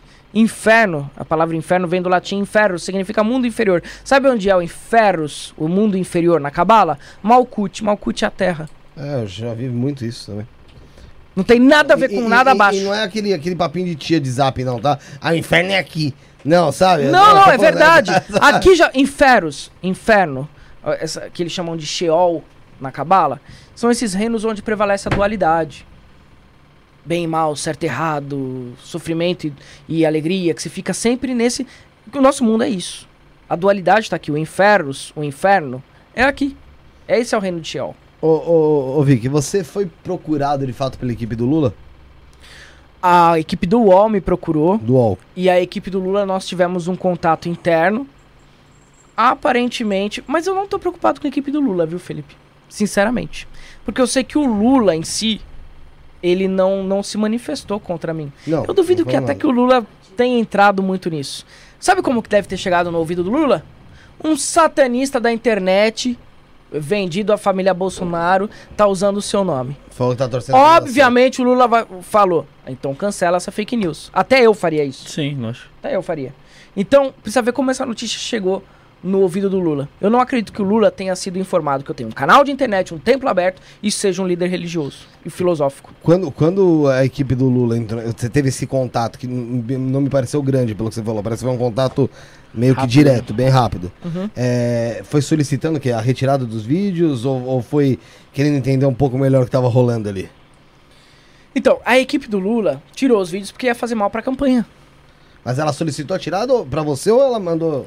Não, Como é que isso funcionou? não chegou pra elas, eu acho que não chegou pra eles o, ca- o, o canal em si. Isso foi uma decisão que eles entraram em contato com o TSE porque estavam realmente o me- usando o meu Usando, nome é. contra a campanha do Lula. Então eles tomaram uma medida em relação ao TSE. E o TSE derrubou os meus vídeos na internet. Eu também faria o mesmo. Porque não chegou o corpo de informações de que eu era um líder religioso e desmistificando o satanismo e o luciferianismo. Coisa que vocês deixam acontecer aqui no podcast. Mas, Mas, não, mas, mas não derrubou foi o, o- o da sua conta, foi das, das outras contas que estavam aquele não aqueles derrubou na dele também. Derrubou na Derrubou. Não, diretamente mas- na minha conta. mas- o mas- TSE derrubou diretamente na minha conta Ah, TikTok. sua conta. Mas É. aí que tá. Mas em algum momento você se rebelou contra isso. Você se revoltou. Sim, sim. E depois você foi pensar melhor na situação. Sim, então. porque aí eu fui investigar. Aí eu entrei em contato com a equipe do Lula e eu entrei em contato com os assessores, com a equipe UOL e eu, e a minha produtora também foi correr atrás pra saber o que tinha acontecido. E eu vi que isso, inclusive até mencionei o STF que não tem nada a ver. Foi. Porque a primeiro momento estavam falando que foi o STF, Sim. os meus seguidores, né? Que já vem trazer Você a polêmica. Você tava no quente? Eu já tava no quente. Eu já tava no quente. Braço. Exatamente, fake news em cima de fake news. Aí eu fui pra ver. O órgão competente da queda dos vídeos foi o TSE. E se. Agora, por quê? Agora estão culpando o Lula. Eu quero até que grava, seu filho da puta. O ca... os... Tem uns nojentos Tá falando. Não, vai ficar gravado. Graças a. Tem uns filhas da. Tem, tem, tem uns... Até caiu o negócio. Tem uns filhas da putas nojentos. Porque são os filhos da puta. São os filhos da puta. Que estão falando que o Lula me censurou. O Lula censurou o satanista do TikTok. Sabe quem me censurou? Foi você, seu burro. Foi o analfabetismo funcional dessa sociedade que chega a 30% de analfabetos funcionais, pessoas que não sabem ler textos complexos. Isso me censurou, porque isso criou um estigma de que o satanismo é algo perverso e o luciferianismo é algo maligno. Foi a burrice coletiva das pessoas que me cancelaram. Foi por conta da burrice de vocês, seus acéfalos, que o TSE derrubou os meus vídeos. Não foi por causa do Lula, não foi por causa da equipe do Lula. Foi porque o satanismo nesse país, não esclarecido, burro, com 30% de analfabetismo funcional, assim como o luciferianismo, é cancelado. Assim como a Umbanda, assim como o Candomblé. Ah, Pensa que quando relacionaram a Janja com o Candomblé, o Lula com o Candomblé. Quem te fodeu foi. Sim, quem, de pipoca Quem lá. te fodeu nem foi te fodeu, mas assim, quem. Quem me fodeu foi a parada- burrice, a Não, Não, não vou ignorância. nem falar te fodeu, vamos falar que, assim, que porque você aconteceu ali, e daqui, vamos supor, seis meses, ninguém vai lembrar de- tanto dessa história do satanismo, vamos dizer. Passou a eleição. Mas assim, a gente vê a intolerância que existe, a força que a intolerância religiosa ainda, ainda exerce Ainda existe. dentro Forte da sociedade, Porque cara. a pessoa não sai do espectro da bolha dela, porque é um pau no cu. Porque não vem falar comigo, ah, as pessoas não são instruídas. Cara, eu não sei o nível de escolaridade de ninguém aqui. Opcional. Mas vocês três se mostram totalmente abertos. Seja pra satanista, pra luciferiano, pra, pra tudo.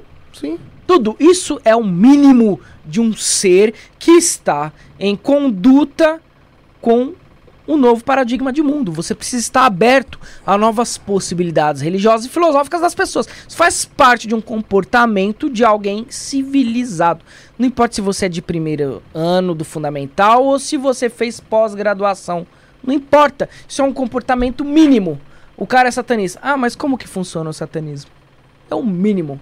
E nem isso esses pau no cu tiveram. Então, pra mim, não é uma questão de, ah, porque a população brasileira é mal formada. É sim analfabeta funcional, mas é também porque não procura saber das coisas, porque hoje a internet tem pra todo mundo.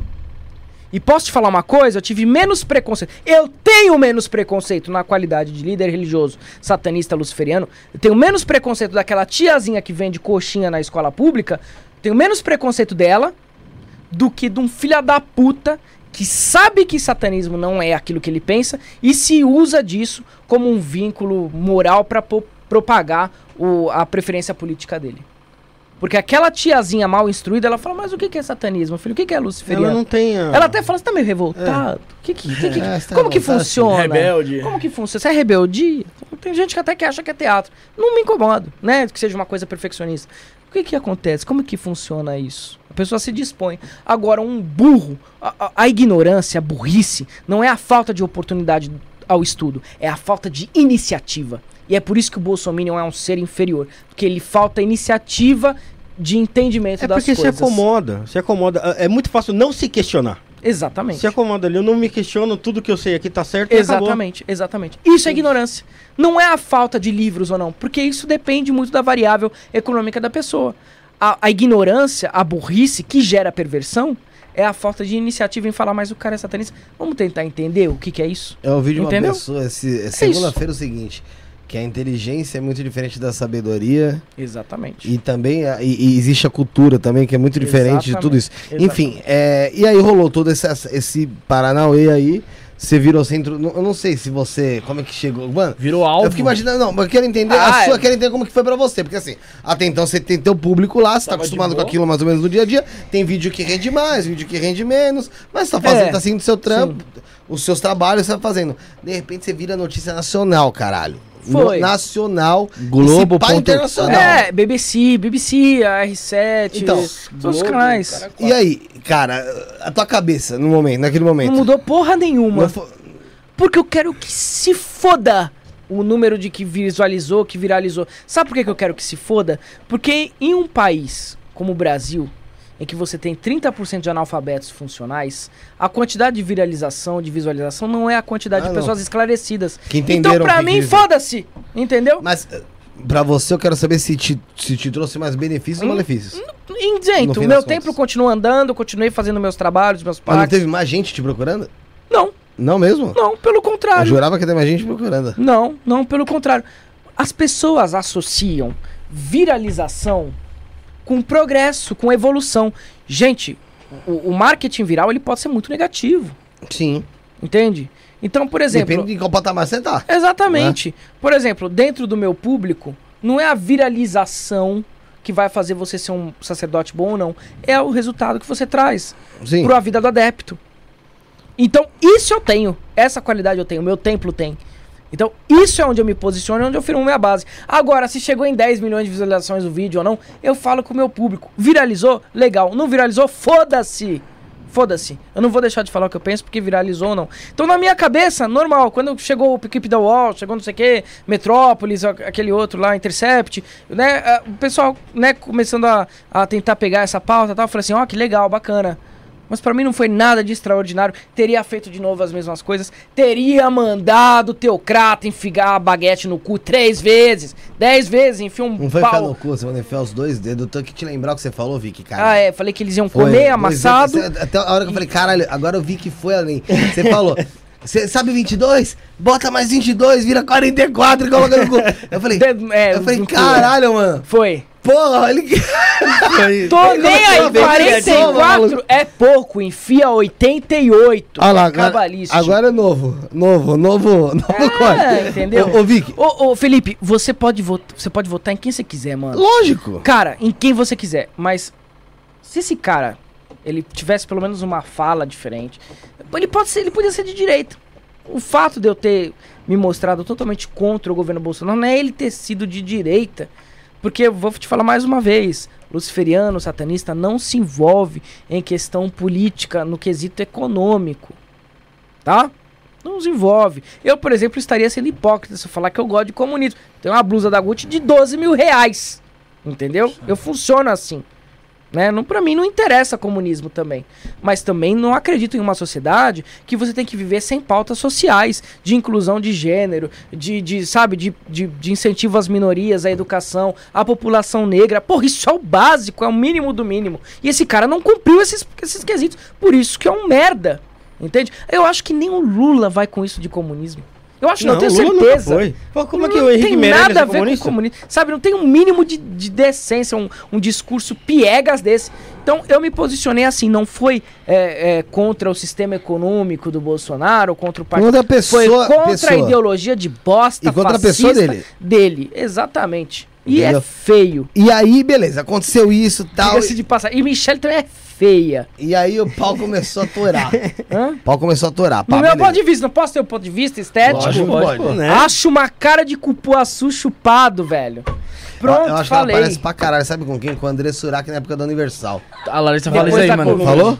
A Larissa falou Eu isso aí, mano. Ela parece muito, mas bom. Meu, posso falar uma coisa? detesto. Essa Michelle, hora que se solta, hum, isso aí vira uma pomba gira, rapaz. Mulher que se segura assim, que se reprime muito nas câmeras, que sai muito certinho assim. Quando se solta, eu vou te falar nos Segura. offs. Sei lá. Só falei. Agora eu vou falar uma coisa aí que está no público, né? Não é só eu que tô falando. Eu vi um cara aí falando que o Bolsonaro meteu a porrada na Michelle. Pois é, colocou um- cara aí silicone. que, que met- É, meteu a porrada, ele É um, bate deputado, nela. é um deputado da Paraíba, ano. mano. É um deputado da Paraíba que foi Paraibano num não mente, hein? Que foi num podcast lá que ele Paraibano não Esse mente. maluco era aliado do Bolsonaro lá na Eu Paraíba vi isso aí, e esse tal. podcast, que o cara Falou falou que, que o o- Bolsonaro sentava a marreta na Não, Michelle. parece, falou que o parece Carlos teve Bolsonaro- essa agressão, foi acho que no meio do ano, foi isso? É, por E conta aí que ela colocou um silicone. E agora teve agora, que ele deu um empurrão. falou- na Ai, que ela colocou um eu silicone. Crente Se de palavras silicone. dele, tá ligado, mano? Palavra dele. Não sei, não sei nem se ela É, colocou Brasil silicone, tem mano. crente de silicone, Brasil tem mamadeira de piroca, tem todo tipo de... de Banheiro unissex, ela- pô. a- a- Banheiro unissex. A Michelle é ex-presidiária lá. Não, não é ex-presidiário, não, pô. Não, o Foi a Bolsonaro falou que não, ela. falou, foi é a, a avó- a dela. avó dela, A a avó dela, é. é fake. A avó dela. é fake. É, Não, foi foi a avó dela, drogas, a Michelle mesmo. Não, os caras cortou, os, os cara cortou a live dele falando. Foi a avó, é a avó dela, pô. É, a avó dela. Ela é. Não, a Michelle Nossa, mesmo. a avó dela. Então pesquisa aí, gente. Que eu saiba, A não. Michelle mesmo, pô. Ela é. Por Ixi, três anos. Que eu saiba, até o Bolsonaro desmentiu lá. A falou- Michelle era traficante? Tráfico Bom, vamos falar a verdade, já que a gente tá Eu não falando. Veio Tem outra um papo polêmica. dela Falei. ser Agora, agora, pronto, garota. agora eu quero falar. Aí, né, tem o papo, eu não sei se é verdade, né? Não, mas o, também não esse, sei, esse maluco aí, esse maluco aí botou bosta pra caramba pra fora lá. Falou que o Carlos Bolsonaro é meio problemático. Ah, eu vou a falar. família e se, toda. E se ela era garota também de programa que você quiser, ou não também? é o problema, seguinte, é, mano. Não, mas eu tô dizendo que Não, não, ela, tem uma não, moralidade diferente, discursinho de crente, A da então. cadeia eu não sabia não, essa fita Assume, cadeia. assume, assume o negócio aí. Ó, Assume, o pessoal tá falando, foi a avó dela. assume a Jezebel. Não fica aí depois, ah, vai, vai dar, senta pra cacete. Ô, ô, depois, ah, ô, sabe? ô, ô. Agora, não, não, não, vou falar um Vai- negócio. vai lá, vou falar vai um lá, negócio, fala. vou falar um negocinho aqui. Um negócio rápido. Teve uma. Essa água tá batizada não? Não, quer mais água? Não, por quê? Não, não tá tranquilo. Por quê? essas energias. Tá soltando. É, É do tem, estúdio, tem, então. tem um negócio aí que Batizada. eu, que eu vou falar, eu vou falar. Agora eu vou- falar, vou falar. Fosse outro dia, Eu lancei, por exemplo, aquela polêmica na internet do Bolsonaro ser da maçonaria. Não vi ninguém fazendo auê com isso. Porra, eu acho que teve uma exinha. Fala, não, eu que lancei. Esse negócio do Bolsonaro na maçonaria fui eu que lancei. fui eu que lancei, eu que pus os vídeos, etc e tudo. E tá, e ninguém falou nada. Agora, aí vieram pra mim falaram assim: não, Bolsonaro na maçonaria, jamais. A maçonaria brasileira está dividida. Tem uma parte da maçonaria extremamente é, seguidora dos princípios, que eu adoro. Tem uma parte, uma parte da maçonaria brasileira que ela segue realmente os ideais lá da Revolução Francesa. Eu adoro esses maçons, eles entram em contato comigo, eu adoro. Mas tem uma parte da maçonaria brasileira que está em conluio com os pastores que são realmente a grande irmandade negra do país hoje. E o Bolsonaro tem encontro falando sobre a divisão da Amazônia em 96 com a maçonaria. tem imagem isso até não aqui. é novo, isso tem imagem, Tem tem, imagem. documento que eu É, puxei é, da Câmara dos Deputados. Antes de colocar aqui no ar, ô, Maico, que aí dar pra focar melhor, deixa, deixa eu me te, é, te perguntar uma coisa. Sendo bem claro, sim ou não? Sim ou não? O Bolsonaro é maçom ou não é? Eu não acredito que ele tenha inteligência pra isso. Bom, então beleza, você responde. É porque assim, porque é, é, quando, a última vez que você veio aqui, a gente fez essa mesma pergunta. É, Você eu não acredito que ele tenha E inteligência pra você respondeu a mesma coisa. Eu falei assim, eu acho, eu falei, minha opinião é que ele não seja. Mas, eu capacitado. mas a maçonaria Ah. está dividida, viu? A maçonaria está em guerra. Já foi lançada uma carta aberta ah, no site do Jornalistas Livres pelos dos maçons pela democracia, porque maçonaria não tem nada a ver. A maçonaria ela não é de esquerda, tá? A maçonaria também não é de direita, a maçonaria tem os É neutro, interesses dizer dela. assim? É, ela tem os interesses dela, tá? Mas assim, maçonaria apoiar teocrata, como que a maçonaria apoia Bolsonaro se lá na Revolução Francesa eles bateram contra a Igreja Católica lá na Revolução Francesa? Entendeu? A maçonaria ela tem um, um, um- um pilar, uma robustez filosófica que impede ela de se aliar, por exemplo, a pastor bilionário. O que está acontecendo? Uma parte da maçonaria se voltou a esses interesses teocráticos e com essa agenda de manipulação, e outra parte mantém a liberdade dela. O Moro, ele é maçom. O Moro. No Moro você enxerga um pouco de, de, de maçonaria, porque é que ele se aliou ao Bolsonaro, né? Mas ele, mas, mas no passado assim, não tinha tanto interesse assim, ele também foi manipulado depois, né? Agora, sabe outros Ah, maçons? tem é, o Mourão, que o Mourão, todo mundo Mourão, sabe. Temer, falam do O Temer. Mourão, o Temer. É, então, o, Moro, o maçom, de fato, ele não iria se aliar ao Bolsonaro.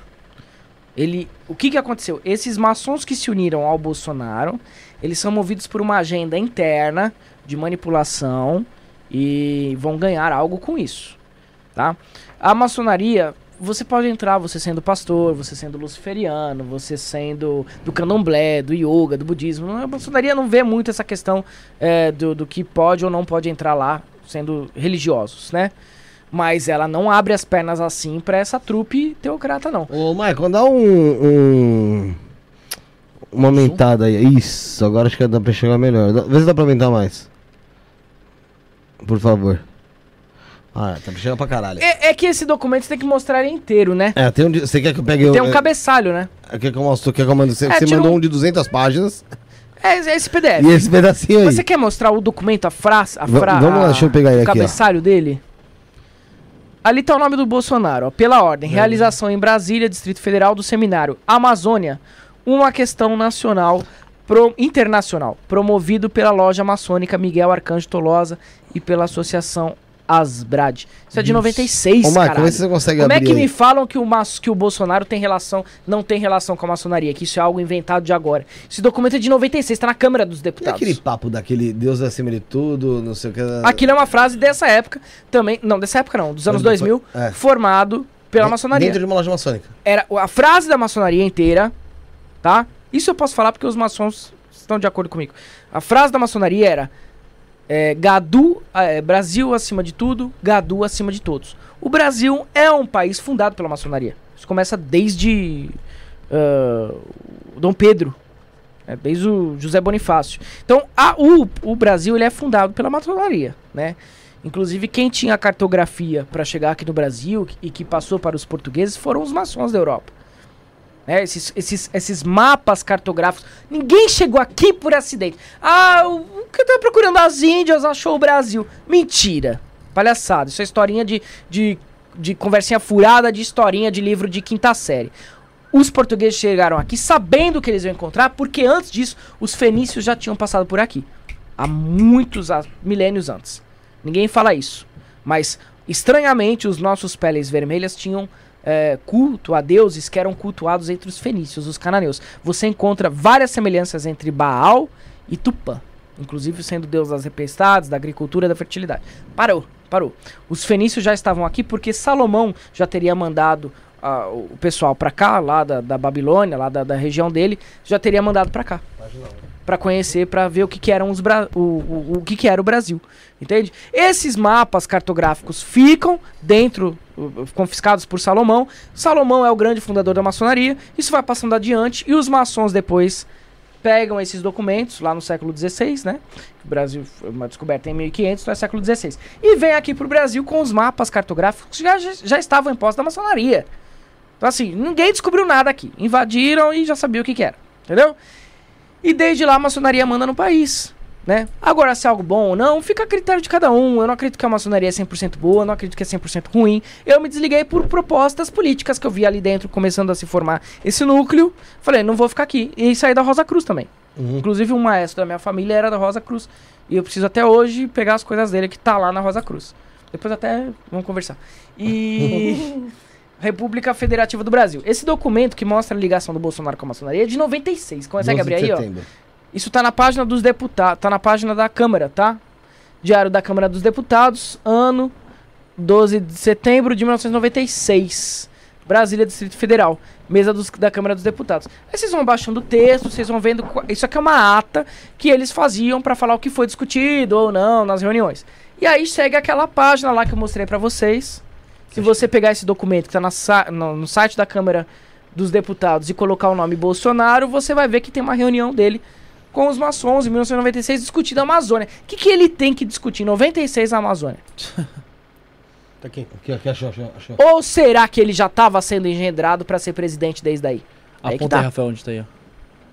Mas não tinha ninguém, não é possível, né, Vic? Fala português claro aí, né? É, quem Será que não é possível? Não tinha ninguém, não tinha ninguém. Você acha que não teria não planos melhor, 20 anos? caralho. Hã? Não tinha ninguém. É, porra, É porque o, pla- o plano é, é meio insano, não né? sei, não sei. Não Porque sei. eu o- acho o- que esse Aldorantes de cima já é melhor. Ô, lê, A gente lê, viu lê, o lê, Bolsonaro Quem é no o Super Aldorantes? Pop, velho. Ô, é, ô, lê, lê aí, lê aí, Rafael, que tá. Reforça aí o que o Vic leu e lê Jair ler. Bolsonaro pela ordem realização em Brasília, Distrito Federal do Seminário Amazônia, uma questão nacional. Promovido pela loja maçônica Miguel Arcanjo Tolosa. No 96, e pela porra. ascensão. E vem falar que Associ- Bolsonaro não é maçom, que ele só fez uma visita pra campanha dele. O cara tem acordo aqui ó, de 96. Isso aqui é matéria. Conversas. Isso aqui é matéria que eu tô jogando aqui no Olha aí. podcast que, que não tem na internet. Entendeu? Ninguém fez essa revelação. Então, como é que vai ligar o cara agora? Ah, ele foi na maçonaria agora. Tá aqui, ó, 96, 1996, um documento da Câmara dos Deputados. 96 já tinha aproximação com os caras, então. Porra! Agora, se ele era esse pau no cu ou não, eu não sei. Não sei. Não sei. Se ele já tinha esse pensamento Pessoas de bosta. mudam, né, velho? É, as eu pessoas acho que- mudam. Eu acho que já. As pessoas era. mudam. Não sei, não sei. Não tô dizendo que a maçonaria é boa ou ruim. Tô dizendo que ela vigia a política nacional. E até que de um certo ponto tá certo ser assim. Porque você tem que ter também um autocontrole de quem se candidata, né, cara? Sim. Tem que ter também uma. Se você fundou um país, você tem que saber quem vai representar ele politicamente. A maçonaria fundou o Brasil. Então ela tem que também vigiar aí, de certa forma, quem vai, inter... quem vai entrar. Agora, deixar um cara desse na presidência e apoiar ele, teve carta aberta de lojas maçônicas apoiando o Bolsonaro. Isso é inadmissível. A maçonaria não tem que apoiar um, um teocrata desse, entendeu? A maçonaria pode apoiar alguém de direita, pode apoiar alguém. Não tanto faz, mas tem que apoiar alguém esclarecido. Entendeu? Uma das, das, das pautas da maçonaria é a democracia, liberdade, fraternidade e igualdade. São os três pilares da maçonaria. Entende? Então, eu não acredito que seja toda a maçonaria envolvida com o Bolsonaro. Eu prezo aí pelos meus irmãos. Eu eu fico bem triste com essa situação de vocês. Vão ter que lutar para salvar a maçonaria. É, tem uma. Saindo dessa, desse papo político que o pessoal. Ai, não fala de Bolsonaro, não fala de Lula, não fala, não fala política. Gente, Falo. não tem Falo. como não falar, né? Fala, não gostou? A- ó, astrologando, a Bárbara Sandri mandou aqui, ó, é exatamente a, a nova era de Crowley que ele está citando. É a era de Aquário, o início da nova era. A era da tecnologia, a era do diferente. Exatamente. Tem, é, eu, tem tão- total sentido com Total que. sentido, era de aquários. Então a gente tá entrando nessa, nessa era de Aquários. Bem que ela falou mesmo, né, quando ela Não tava. romantizem Era de Aquários. Não romantizem Novo Aion. Não vai ser fácil. Tem pandemia e tem guerra pela frente. Não vai Mais ser fácil. pandemia. Pra você. Tem mais pandemia. Outra, pra- né, porque essa aqui tá aumentando, de novo. Não, tem outra pandemia. O que acontece? O que que fez o homem descobrir o valor da roupa? Era glacial, caos. O que que, o que que fez o homem descobrir a internet, por exemplo? Segunda Guerra. Então assim, é uma coisa que eu gosto? Não, ninguém gosta de guerra, ninguém gosta de pandemia, ninguém gosta de caos. Mas se não houver isso, o ser humano não evolui. Não evolui.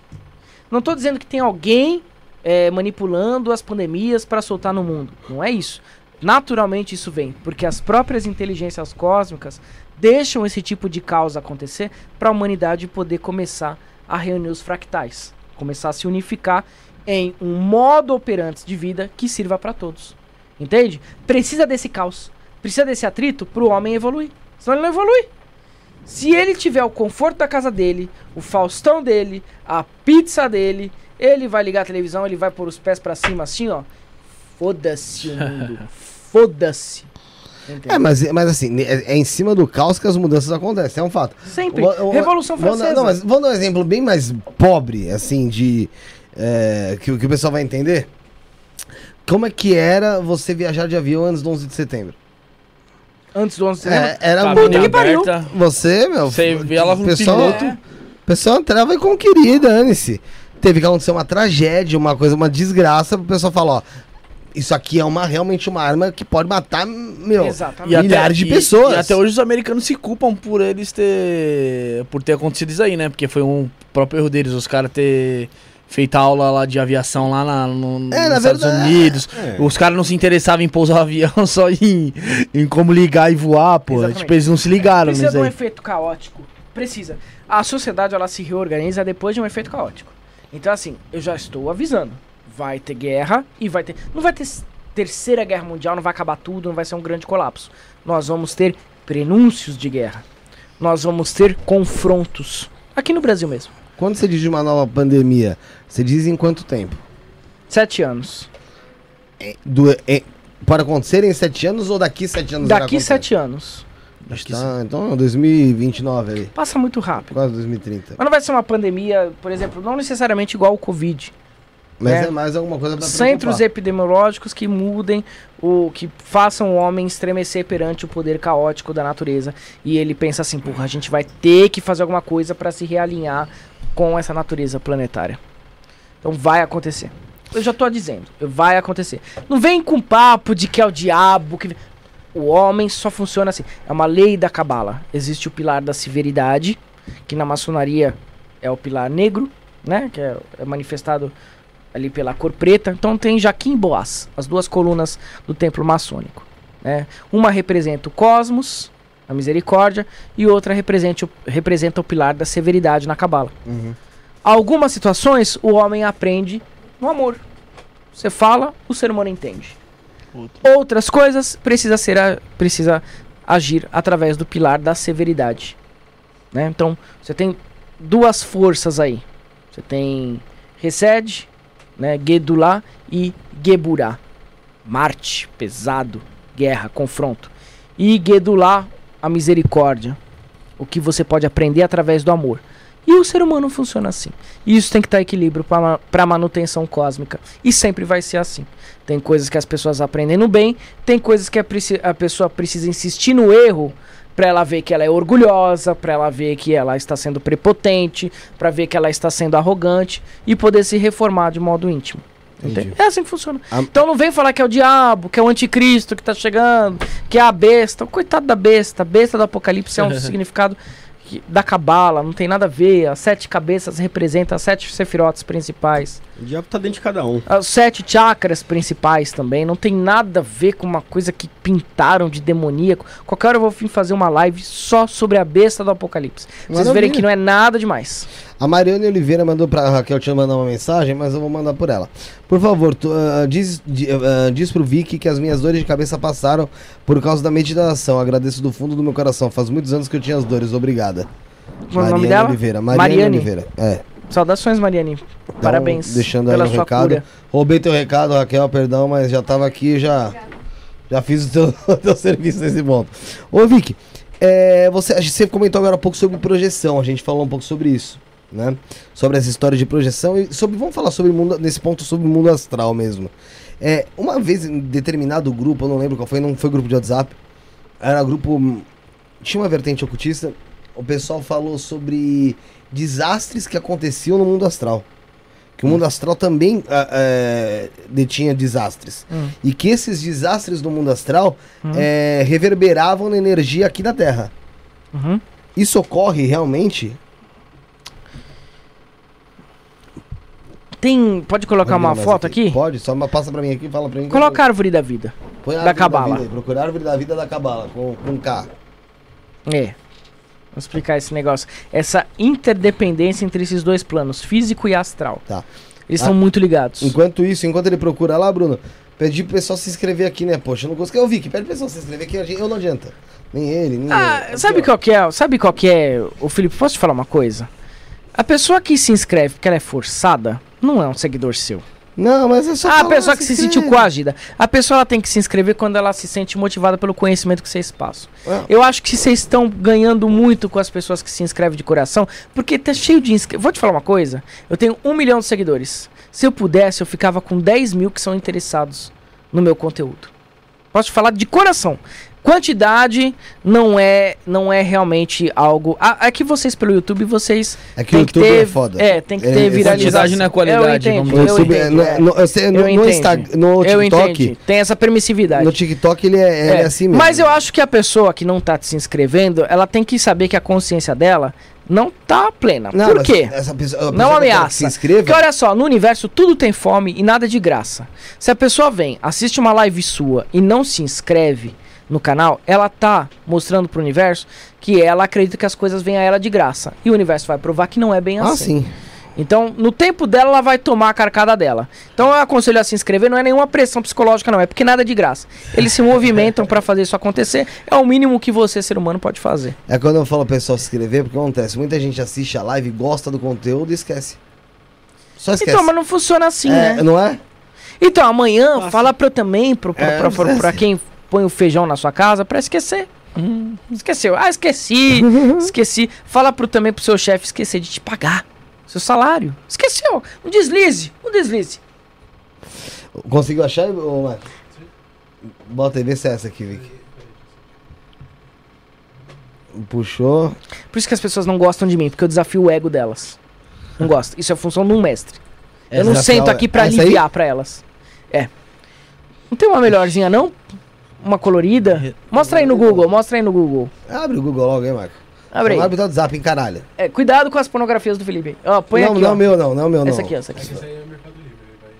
Coloca imagens, porra, lá no Google. Põe imagens lá, imagens, Tá dá imagens, imagens. tá imagens, Tá tá imagens? imagens. Não, não vamos julgar o Michael, tá imagens. Aqui, ó, portal, é portal da casa do não sei do que. Da casa do cara.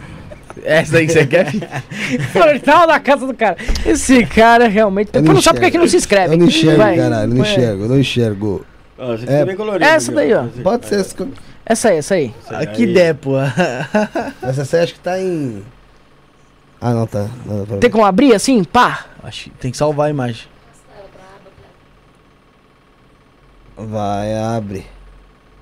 Você me perguntou, não esqueci não. Por que, que desastres e problemas que acontecem no plano astral Sim. acontecem no plano físico? Você vai explicar aí. Tem um. Tem um Ah, o bagulho tem ó, o PDF, cara já por isso querendo, que- né? Tem um, tem um laser, aqueles caras. Tinha, roubaram. Caralho. Tinha. Mas tinha, tinha um, tinha um laserzinho aí. Vamos lá então. Quebrou, pô, né? Que roubaram. Carro. É, vou lá tirar. Vai lá, vai lá. Chegou ah, o iFood? Não, o seguinte se fosse, né? Esse prédio aqui tá foda. Franqueza. Esse prédio aqui tá uma merda.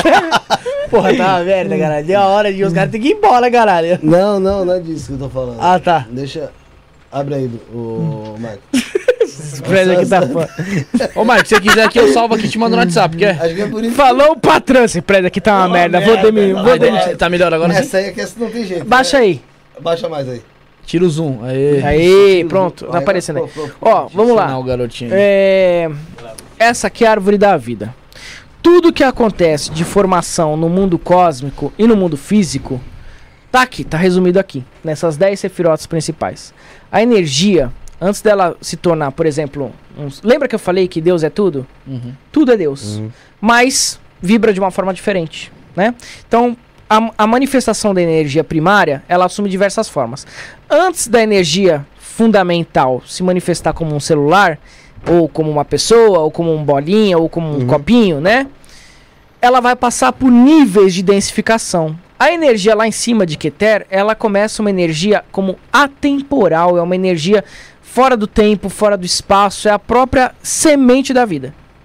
Essa energia, conforme ela desce pelas sefirotes da árvore da vida, ela vai se densificando, ela vai assumindo formas no tempo e no espaço, vai assumindo significado, vai assumindo porquês, vai assumindo um fundamento.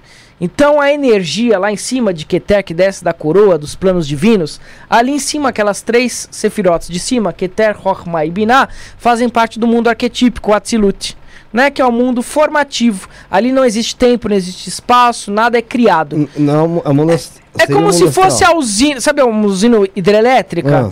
A energia lá, ela não tá compatível com o seu rádio. Se ela chegasse sem um filtro, ela ia explodir o seu rádio. Entende? Então quem faz esse filtro da energia divina para ela se manifestar aqui embaixo em Malkuth como forma, são as sefirotes. São portais onde essa energia vai sendo qualificada, filtrando ali, densificada. dando uma- Exatamente. dando uma- Isso acontece tanto no universo, fora de nós, como dentro de nós. O pensamento também acontece assim. Até a gente ter um pensamento consciente, ele começa lá em cima como pura energia, puro potencial. Um sentimento também, tudo que há dentro do cosmos, dentro de nós e fora de nós, é assim que acontece. Então o plano astral, ele fica aqui embaixo. Ele é uma... Ele, Ele, no, no... ele é chamado na cabala de Esod, Esod. um mundo de formação, fundo, mundo de fundamento, né? Então, esse aqui seria o plano astral de Platão. Hum. Platão, quando fala do plano astral, os hindus quando chamam de Devakan, é esse plano das ideias, né? Até do inconsciente, daquilo que a gente não tem ciência total. O plano astral, ele que vai formar as bases do mundo físico. Olha que interessante, quer ver o que eu tô falando? Como é científico, não é nada de outro mundo. Esse celular, antes dele ser um celular, ele não começou como um pensamento? Sim. um projeto. Nasceu da carência de alguém, de falar com alguém, ou seja, do desejo, e nasceu do da idealização do projeto, do pensamento, da matemática. Sim. Yesod, plano astral. Depois ele se manifesta como um celular em Malkuth, no plano físico.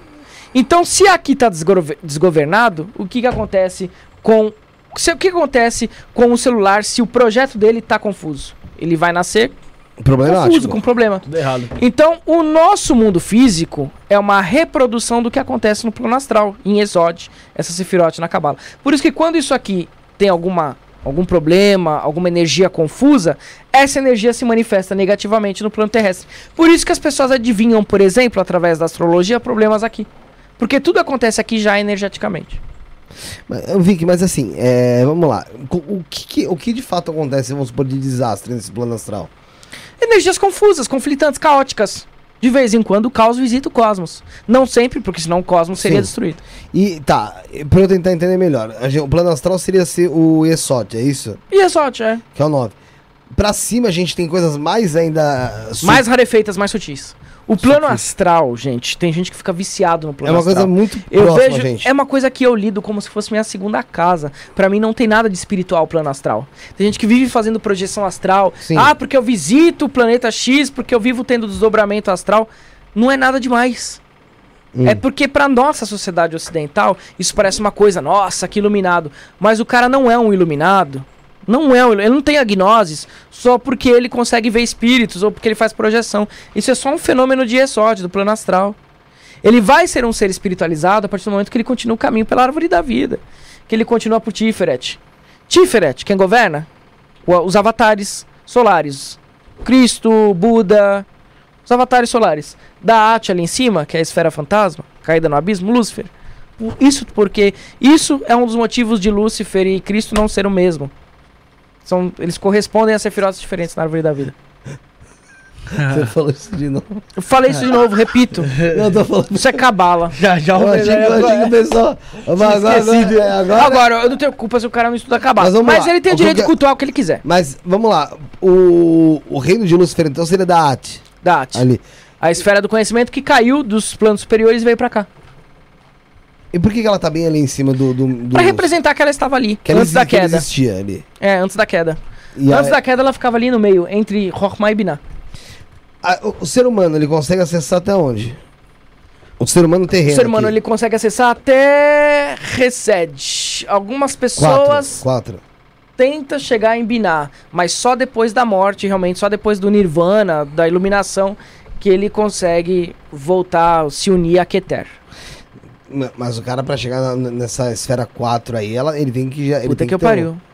Eu não vou falar Quem aí qual aqui- que é o meu trabalho, mas. Ah, não, sim, mas que, quem, existe alguém que, ah, brasileiro que. Era pra existir. Se o cara, por exemplo, segue a maçonaria, realmente, o grau 33 era pro cara estar lá no topo. Só que a gente vê hoje em dia grau 33 sendo tiozão que faz churrasco de final de semana ali, tá nem aí com a hora do Brasil, apoia, não tem um mínimo de gnose de, de, luz, de iluminação. É, mas. ah, É claro que o cara que atingir essas esferas, ele não vai virar um Buda, porra. Ele não vai Lógico. ficar assim, ó. Mas ele tem que ter um mínimo, você vê quando a Mas pessoa. o trabalho tem. que a pessoa tem pra chegar nisso? Seria o quê? Me- Meditação, magia? É, pe- é, rituais que eu não vou falar como, Sim. mas sim. que você abre esses selos. Que você vai abrindo. É. E uma, uma, uma- vamos, vamos ver se você Alguns você não chega Aqui. através da prática. Aí que tá. Alguns você chega através do entendimento. Isso pode levar anos. Tem gente, por exemplo, que fez projeção astral, caralho, aí chegou aqui em Yesod. Ela tá parada aqui, ó. Ah, pra mim, a vida espiritual é isso. Ela fica ali. Ela sai do corpo, ela vê projetos, não sei o que, não sei o que lá, e depois volta pra cá. Porque pra chegar aqui, pra se comunicar com outras esferas de consciência, não é só fazer uma projeção astral. Aqui, Rod, por exemplo, vai pedir outras coisas dela. Aqui em Tiferet, muito. Aqui em Tiferet, por exemplo, é o coração da árvore. Ela só chega aí quando ela conseguir manter o equilíbrio entre todas as sefirotes. Não ser uma pessoa boa demais, nem ruim demais, nem isso demais, nem isso de menos. É uma puta de um trabalho. Então você não, não- você não necessita ser santo pra estar ali. Não, de ali. forma nenhuma. A santidade, ela traz o pecado. Uma pessoa que quer manter a santidade, ela automaticamente traz o pecado. Porque não é algo natural. Agora, o equilíbrio é natural. Entendi. É...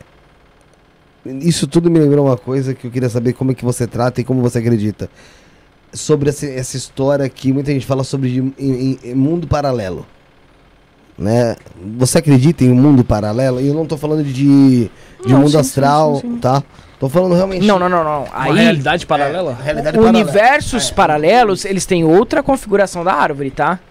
Aqui não é mundo paralelo, aqui é um plano Sim, astral sim. dentro do nosso mundo. Sim, por isso eu tô falando, é diferente que eu tô É, querendo citar. Não Quando é você tem uma nova geração cósmica, você tem uma árvore inteira nova e que não necessariamente segue este princípio.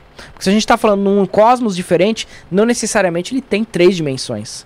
Não necessariamente ele segue esse esquema sefirótico. Entende? Entendi. Que se eu falar do nosso cosmos, o nosso cosmos segue esse trânsito da energia. Ela começa sutil lá em cima, ela vai se formando e se densificando até aqui embaixo. Eu falo demais, a energia começa a expandir. Hum. Ali em cima, é que nem eu tava falando Achei antes dele dor chegar. mesmo. Não. É que nem ele tava falando, é que nem eu tava falando antes dele chegar. A energia ela é bem sutil ali em cima. Ninguém consegue imaginar, porque tá além do tempo e do espaço. Horma é, a- é o disparo. Eu vou colocar em termos, em termos bem rasos. Desculpem os Pra cabalistas, entender, né? mas é pra poder entender. Não, pra é o princípio de ação do divino. Ali em cima, Keter, é o imanifesto. Deus não está manifestado. Ele continua ali repousando em si mesmo. Horma, mas ele já tem a semente de tudo. Horma é o primeiro, a primeira pulsão de energia, a primeira vontade. Horma é sabedoria, ali está sabedoria, porque ele contém todos os princípios que estão no divino. Ele é o Logos, né? Ele é a vontade, mas não é uma vontade organizada. É só quando encontra Binah, o sagrado feminino, que isso vai ser formado, essa energia vai ser utilizada no grande útero cósmico, e aí sim começa o tempo, o espaço, as formas e tudo que vai formar a nossa dimensão aqui embaixo, em Malkuth. Então, ali o sagrado masculino, energia, ali o sagrado feminino, o útero onde essa energia vai ser é, organizada para depois se transformar em formas e tudo mais. Então esse é o esquema da cabala da manifestação do mundo. Isso aqui é ciência. Isso aqui é metafísica, isso aqui é ciência. Por que, que isso aqui não está sendo ensinado nas escolas? Por conta que a religião não deixa. Isso é muito louco, né, cara? Eu nunca tinha. É. Eu queria um dia Os filósofos sobre isso aqui. isso. Platão, a filosofia de Platão, platonista, tudo baseado em cabala. Eu queria falar um pouco Pitágoras um dia também. um pouco melhor sobre isso, sabe? Tipo, Sócrates também. aprofundar sobre Por que assim- que eles falam lá que Pitágoras é o- só o cara da, da- dos catetos, do caralho? Não interessa falar disso aqui. Tem gente que fala até que Pitágoras não existe. Pois é. Escola de Entendi. Pitágoras era uma escola de, mité- de mistérios. Entendeu? Entendi. Como é que acontece esse caos no plano astral? Por que, que ele se reverbera aqui em Malkuth? Porque tudo começa formado aqui, ó. Quer ver uma coisa? Ah, Você vestiu essa, esse ja- essa jaqueta hoje, esse Vesti. boné, né? Aham. Tá, isso aí foi uma vontade. Sim.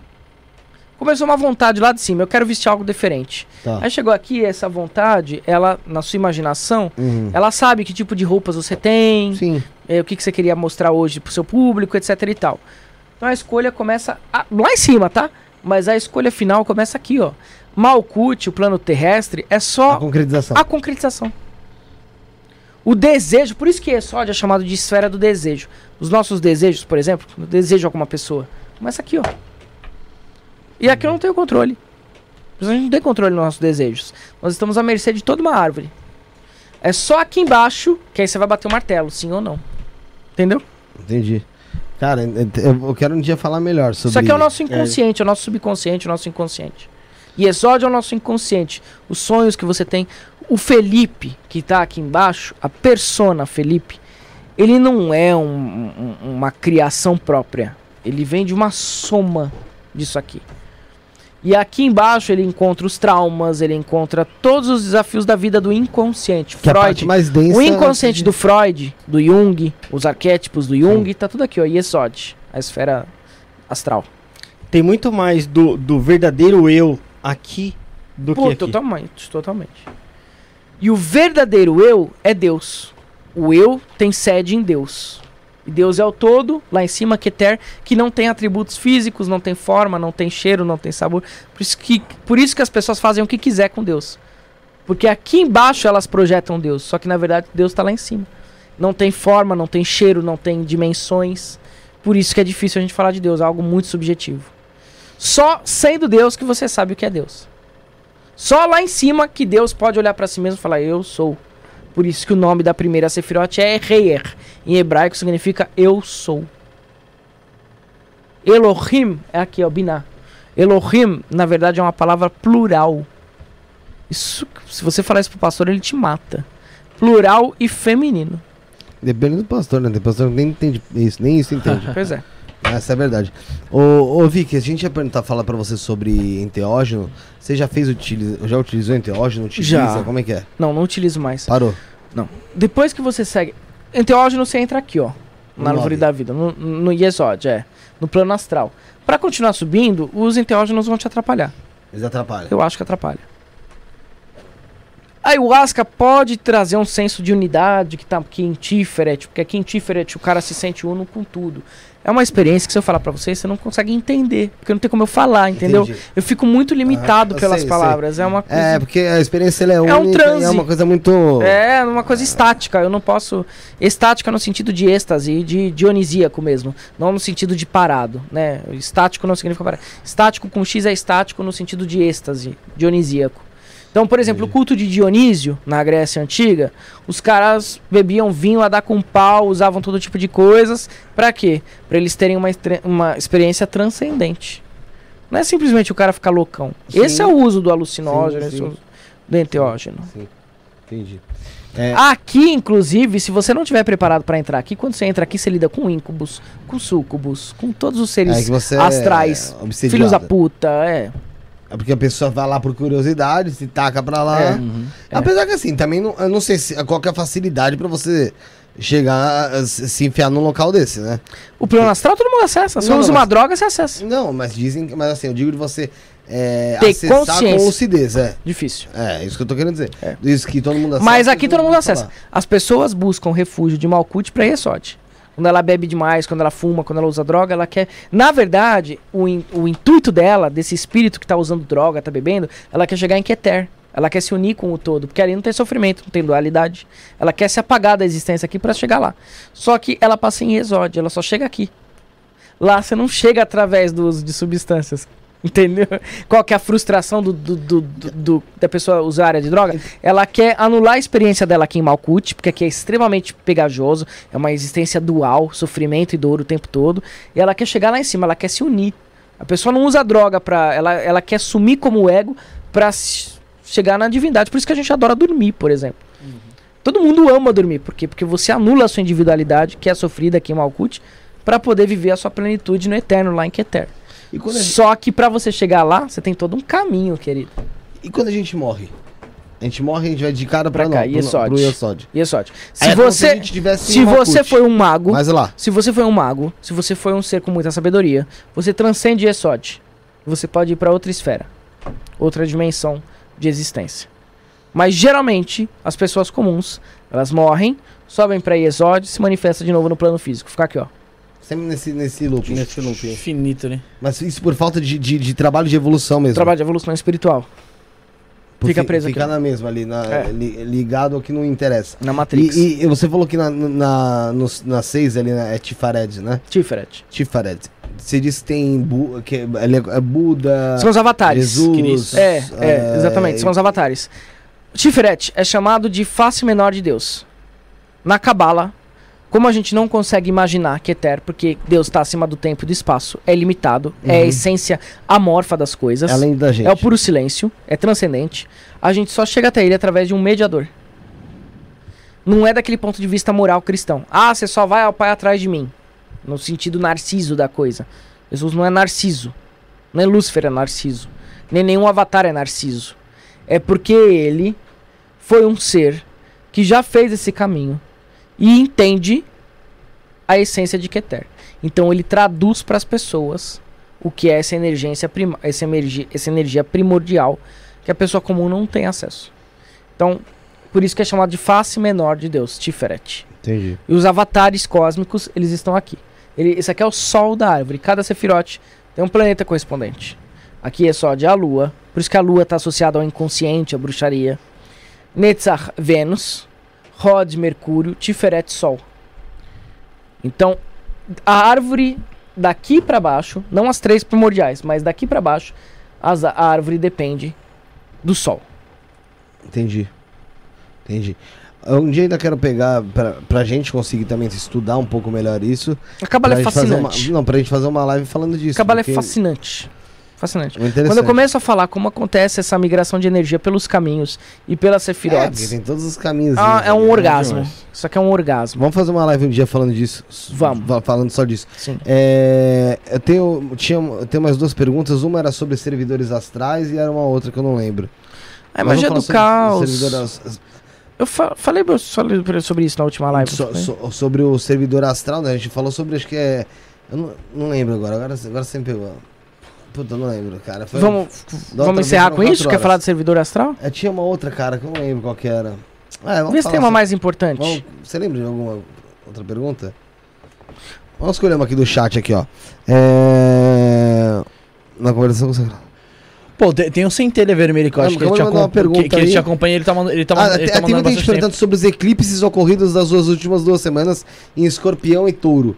Meu, tinha uma menina que ficou lá em cima perguntando. É tanto verdade, sobre eclipse. bastante. Mas foi na hora Só que que tava falando da política. sobre Teve não, uma, uma quadratura negativa de Plutão, se eu não me engano. É escorpião.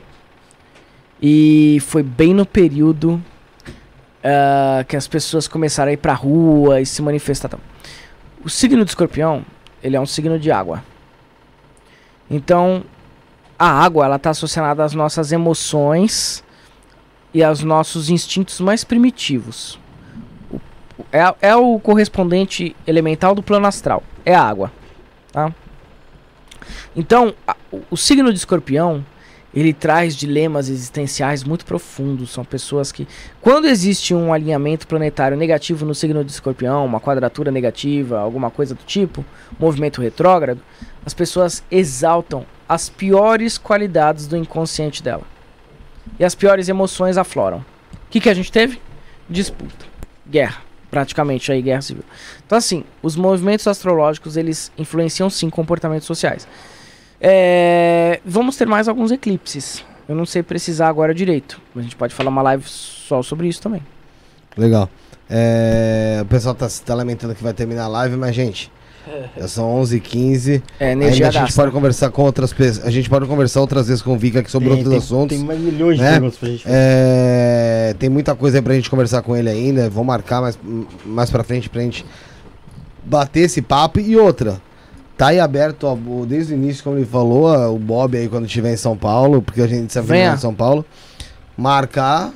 Eu passo pra você, se você puder no dia É, também. por exemplo, eu vou Show. trazer todos os fundamentos dessa, desse apontamento, né? Sim, e assim, os Mas se ele quiser continuar vivendo no ponto de vista dele, eu acho o seguinte: se pro cara é funcional, como ele falou, é funcional acreditar em Lúcifer como Jesus, vai embora, tio. O que importa é você ser feliz, você ser realizado. Não vindo depois pregar isso pra mim, que é o que o crente faz, Ok. Vai-se embora. Tem gente que acredita em tudo quanto é tipo de coisa, tem gente que acredita, sei lá. é, e vai saber se não é realidade pra aquela pessoa no universo dela, no fractal dela, entendeu? Isso é verdade. Então tá aí aberto. ahn, o pessoal falando pra gente chamar o Vic mais vezes, a gente vai chamar com certeza. Ele tava viajando quando eu comecei a chamar ele, eu, eu te chamei, eu falei, aí eu vi que você tava na França, eu falei, ah, mano, depois eu falo com ele de novo, que ele não tá nem no Brasil, É. caralho. Aí quando, eu volt, quando você voltou, tipo, deu acho que uma semana, uma semana mesmo que você voltou, E aproveita que eu já vou vazar de novo, hein? Vai, vai, vai? Vai pra Ah. Agora a gente tá pensando em fazer ou México, ou eu vou produzir alguma coisa lá na Itália, nas catacumbas de Roma. Tem muita coisa legal pra você. Tem viajar Egito por aí. também. Egito é de fuder, caralho. Egito, Egito tem Cairo, tem onde o Alistair Crowley recebeu o livro da lei. A lampadinha lá. É, Nossa, Egito ia ser do caralho, hein, mano. Tem uma pergunta aqui que eu vou deixar pra próxima live e tal, sem telha vermelha, que ele tinha falado sobre Que lampadinha. conversação. Que truque é esse aí? É o ritual, ritual. Conversação Isso não dá choque não, né? Anjo guardião. Não. Que Conversação de anjo 12 guardião. meses isolado para tentar alcançar esse ser. É, eu não vou falar disso aí, porque senão a gente vai começar Não, um não, outro podcast. Vou deixar pra próxima É, live. a conversação do anjo guardião, só falar alguma coisa. Crowley, é, ele se baseou num livro do Alibeck, o egípcio, para você conseguir ancorar o seu sagrado anjo guardião. O sagrado anjo guardião, ele, ele vem das esferas superiores da árvore da vida e te encontra aqui embaixo. E ele traz a você a iluminação, o seu contato com o seu eu superior divinizado que reside ali entre as três primárias, entre as tríades superior.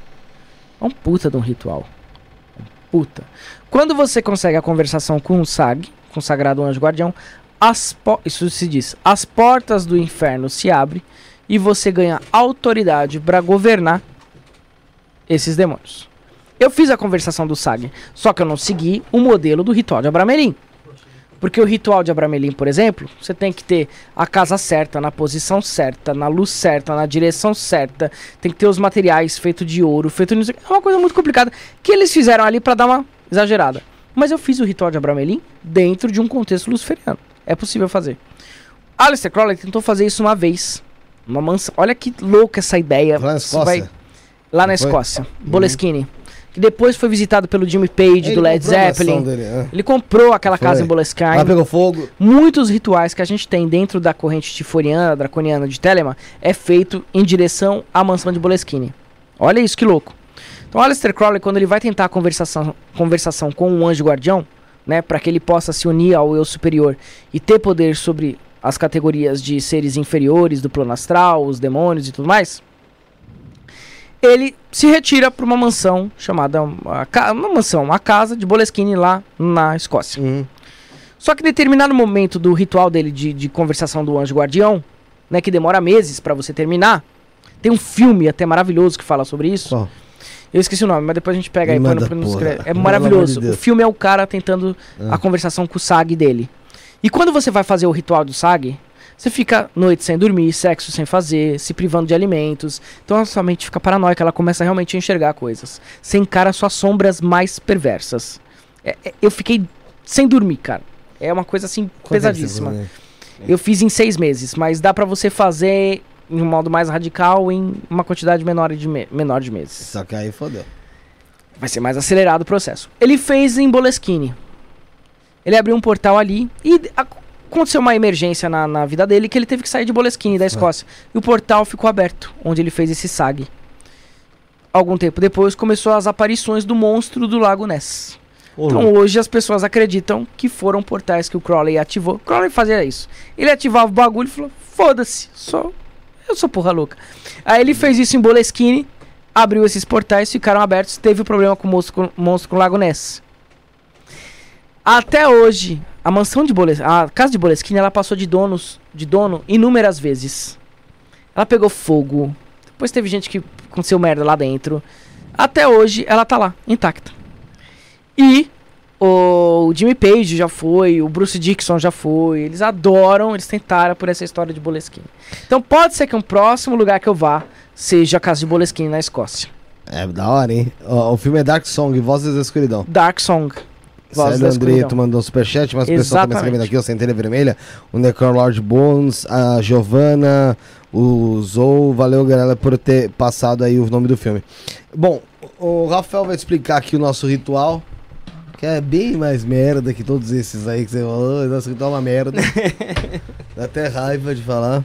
Mas o Rafael vai te explicar aqui o nosso ritualzinho, você já Ah, que fez bacana, adivinhação, É, é adivinhação. Antes fosse, né, porra? Aí seria mais da hora. detetive. É, é isso aí, Banco Imobiliário. É, enquanto o Rafael desliga o microfone pra passar pra você aqui como é que é o, o ritual, eu vou pedir pra você. Ah, não que tá pode assistindo- falar? Não, não é isso, ele pode falar aqui, é que todo mundo já ouviu isso mil vezes. É porque todo programa tem? Então aí eu tô. Eu vou passar pro pessoal o recado. É. Você que tá em casa assistindo, galera, não esquece de se inscrever no canal. Dá uma olhada aí, vê se você se inscreveu mesmo, que às vezes se você assistiu e não se inscreveu, então se inscreve no canal, deixa o like no vídeo. Você não deixou o like ainda? Deixa o like no vídeo que é muito importante pra gente. Assim que tiver acabando a live, vai lá, deixa um comentário também lá quando acabar a live pra, pra ajudar o YouTube ver que o, que o que o podcast foi da hora, que foi show de bola. E outra coisa, o canal de cortes. Cortes do Isto Não É Podcast também. Tem os cortes da outra vez que o Vic veio aqui, tem corte pra caralho lá. Então, meu, aproveita que tem muita coisa lá pra você aprender, pra você ouvir também cortes do Isto Não É Podcast oficial aqui no YouTube. E você que está assistindo a live, gostou, tá gostando, marca lá, arroba Isto Não É Podcast no, no Instagram. É, tira um print da tela, tira uma foto aí da... Câmera virou, Bruno. Tira, uma, tira um print da tela, tira uma foto aí do, do seu PC, da sua TV. Marca arroba Isto Não É Podcast. Tá dando pra te marcar já lá de novo, Vicky? Não enche o saco. Tá dando pra marcar ele lá? Ô, ô, aqui, ó. Arroba mestre, underline Vicky, underline Vanilla. Não? Não tá dando pra marcar, mas dá pra você seguir ele lá. Arroba mestre, lá. underline Vicky, é com CKY, é, underline Vanilla, com dois L's, tá certo? Então também dá pra seguir ele lá na, na- no Instagram. E tem- não vou mudar. Ah, vanilha é baunilha. Baunilha é um dos, dos perfumes que a Astaroth gosta muito. Tem um, muita proximidade de Astaroth. E Vanilha também. Vanilla Sky é o nome de um filme que eu amo com Tom Cruise, que fala sobre essa questão dos mundos interiores. Um, nome de, um, um filme maravilhoso. Você chora horrores. E é isso, Você foda-se. só manda você, pede pra você mudar o nome? Fala, por que, que é baunilha? Porque eu quero. Eu gosto de baunilha também. Ué? Pois é. Acho que eu vou ser menos. Eu deveria colocar Lord Belfegor. oh, oh, satanista. A pessoa Vai. tá pra gente fazer uma pose pra Chora. câmera ali, pra dois, ó, pro pessoal. Chora. Enquanto vocês ficam nessa, eu tô ali, ó. Pessoal, a gente vai fazer uma pose aí pra Pode colocar? dois, né, pra. Mas eu posso colocar primeiro? Pode colocar Pode. primeiro. Eu não sei nem onde tá a câmera 2. É aquela ali. Mas em cima do, do Bruno ali. Ah, sim. Não, tá aqui. Aqui abre. não parece que tem câmera. E aí vocês vão abrir isso? Quando vocês vão abrir Quando isso bater aqui? 100 mil inscritos, isso aí. Quando vai? E quando, e quando, quanto que tá de inscritos? Tem no, não, no canal de cortes, é com 72 mil. Pode deixar comigo. Vamos lá. Vou deixar com você mesmo, hein? Pelo amor, pelo amor, preciso. Pelo preciso. amor de quem? Pelo amor de Lucifer, então. É. Vamos lá, vamos lá, te faz a pose aí, ó. Prints, prints printa- aí. Pera aí, printou- Quem printar, vamos printar, gente. Printou, beleza, que ainda tem a nossa foto ainda aqui é, oficial. Vic, obrigado pela presença. Obrigado, rapazes. É um prazer sempre ter você aqui, tá convidado outras vezes pra, pra vir falar Demorou. sobre outros temas. A gente não precisa ficar. O pessoal fala, ah, não sei o que, igual mandaram. Fala sobre o pacto com Lúcifer. Pô, a gente falou disso no outro programa e eu tenho certeza que em todos os podcasts que ele foi, ele falou sobre isso. Então, assim. Vou falar. já- Agora a gente pode voltar aos temas antigos. Como a gente já falou faz tempo, pode voltar a falar de É. Pacto com Lúcifer, demonologia. Aí, mas aí pra um ter, uma terceira parte, que aí o pessoal já vai ter. Pô, mas tem cabala, tem, tem bastante Tem coisa. muita né? coisa pra Parte falar, muita, muita que você coisa. entende pra caramba, pô. Eu- É, Muita demorou. coisa pra falar. Vamos que vamos. Vic, obrigado pela tua presença. Rafael, deixa suas considerações finais aí. Pô, agradecer a todo mundo que acompanhou a gente aí, né? Eu já falei pra você gravar essa porra É, do celular, deixar assim aqui, ó. Porque todo programa fala agradecer a pessoa que acompanhou. Você já mandou alguém tomar no cu, Rafael? Não, ele Pô, fala ainda palavrão. não. Ele, é- ele não fala, né? Pô, ainda não, ainda não. Eu mas, já. Eu vou, mas eu vou mandar ainda. Tô Algumas programando ainda, vou, eu tô esperando uma data especial pra isso aí. Eu vou falar uma No coisa. Natal. É arrebatador essa sensação. Você virar pro seu inimigo e falar assim, vai tomar no seu cu. Não existe no meu universo. Tá bom. Vou guardar isso, eu tô programando isso pro Natal. Do Natal? pro Natal. Caraca, que bom, Uma cara. data boa, uma data boa. Uma data Eu, eu já tenho esse costume. Já, uma vez a gente fez uma É, live. ele mandou o pessoal do prédio tomar no cu. Tipo assim, que esse povo, mano? o pessoal do prédio querendo ir embora, ele. Funcionários de merda. Não, não foi, não, não foi isso. Foi uma outra coisa, depois eu explico. Mas não foi isso, não. É o, mas é uma, uma live que a gente fez aqui com o enteógeno, meu amigo. Eu tomei. E eu, na minha cabeça, tinha uma pessoa que tinha criticado Você tomou antes de fazer a live? Não, durante. Fiz a live do- com. Você tomou o quê? Ayahuasca? Cubensis. Tubensis? Cubensis, que é o cogumelo. Cubensis. Ah, sim, o cogumelo. Meu amigo, eu cheguei aqui na mesa, pra mim tinha um chat inteiro xingando. E aí, eu tava lá fora, eu tava do lado de fora ali, falando assim, cara, manda fechar o chat. Eu não Manda fechar. volto, Manda eu não fechar. volto. Não, eu vou, eu vim. Eu não volto porque, eu- como eu já tenho, já abri muitos selos aqui, se eu tomo um... Um desses. Você fica. Sério mesmo? Perco tudo. Sério? Quanto maior evolução espiritual você tem, quanto mais você está evoluído espiritualmente, mais vão esperar você dar brechas. Isso aqui, ó, no meu universo, tá cheio de filho da puta pra me pegar. Eu abri uma portinha, acabou. Então eu não posso. Drogas, álcool, essas coisas. Também não faço não sinto saudades. Já usei Sim. muito, já, já tive uma participação. Então não, não. Porque senão acontece o que aconteceu com o Crowley. Uma puta vida de várias descobertas espirituais e teve problema de heroína no final da vida. Mas é porque foi o que você falou, ele toca- era um. É porque era um- ele também era, precisava e é, era curar asma. É, não, e era um tratamento de asma. era tratamento de asma, Era. eu não sabia não. Era. Ele usava pra poder melhorar a condição de saúde dele e acabou viciando. A, a Julie tá falando aqui da briga Isso prova que você pode ser um porra de um pirocudo de um mestre. Se você abrir brechas, você cai aqui embaixo de novo. Não, tá, tá tudo esperando pra você. Tudo conspirando pra você dar É. brecha. Ser humano, velho. Ser É. É, tem esse negócio da brisa do dragão também que foi foda, mas a brisa do dragão não foi minha, foi do Josiel, que achou que o convidado ficava. Me... Ó, tem três câmeras. Essa pega aqui, essa aqui e essa. Ah, não me diga. É, é, justamente. é muito óbvio, não é? Certo, mas aí o, o Josiel que tava na mesa começou a usar aquela câmera, porque ele tomou 4 gramas né, de cubensis. Começou a usar aquela câmera pra pegar o convidado Ah, mas aqui. você deu cubensis pro seu Pera um cinegrafista. Pera um. Cada um faz o que quer. Então não pode reclamar. na lei. Então não não- pode reclamar. Aí eu, não, eu cheguei pra ele e falei assim, José, deixa eu te explicar. Não, era Não explica nada, ele tá com eu, eu também tava, eu também tava. Eu falei, aquela não é pra pegar ali. Eu fui focar Falou no ao cara. vivo não, isso? Não, falando pra ele ali. Eu fui falar pra ele ali atrás. Falei, é essa aqui que usa. Não, não, não, tá bom, tá bom, tá bom. Aí ele continuou, falei, José, deixa, você não entendeu ainda, deixa eu te falar. Querido, vem cá, câmerazinha, paixão. é, essa aqui é pra, pra pegar no convidado. Aí ele, É que dessa aqui tá muito louca, parecendo um dragão. Ele, eu falei, deixa nessa daí. Falei, deixa essa aí mesmo, tá bom? É que era uma live só pra mim. Aí eu falei, já é o "Vamos, caos." de- Então vai. É, era o caos. Nós já Vai. estamos no fim da live também. Vicky, obrigado pela presença, irmão. Suas considerações finais é que você quiser falar, pode falar. Nada, acho que eu já mandei Bolsonaro tomar no cu. Eu já mandei esses merdas pra casa do caralho. Eu estou satisfeito.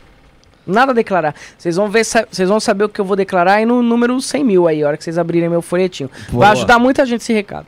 Que bom. Então eu espero que chegue. Pessoal, ajude Chega a gente logo, aí. Se inscreve no canal aqui e no canal Cortes do é Podcast Oficial. Vicky, obrigado pela sua presença. Espero aqui, como eu Obrigado disse, você vocês, mais obrigado vezes Rafa, obrigado. Bruno. Valeu. Bastante. Obrigado Bruno, obrigado Felipe.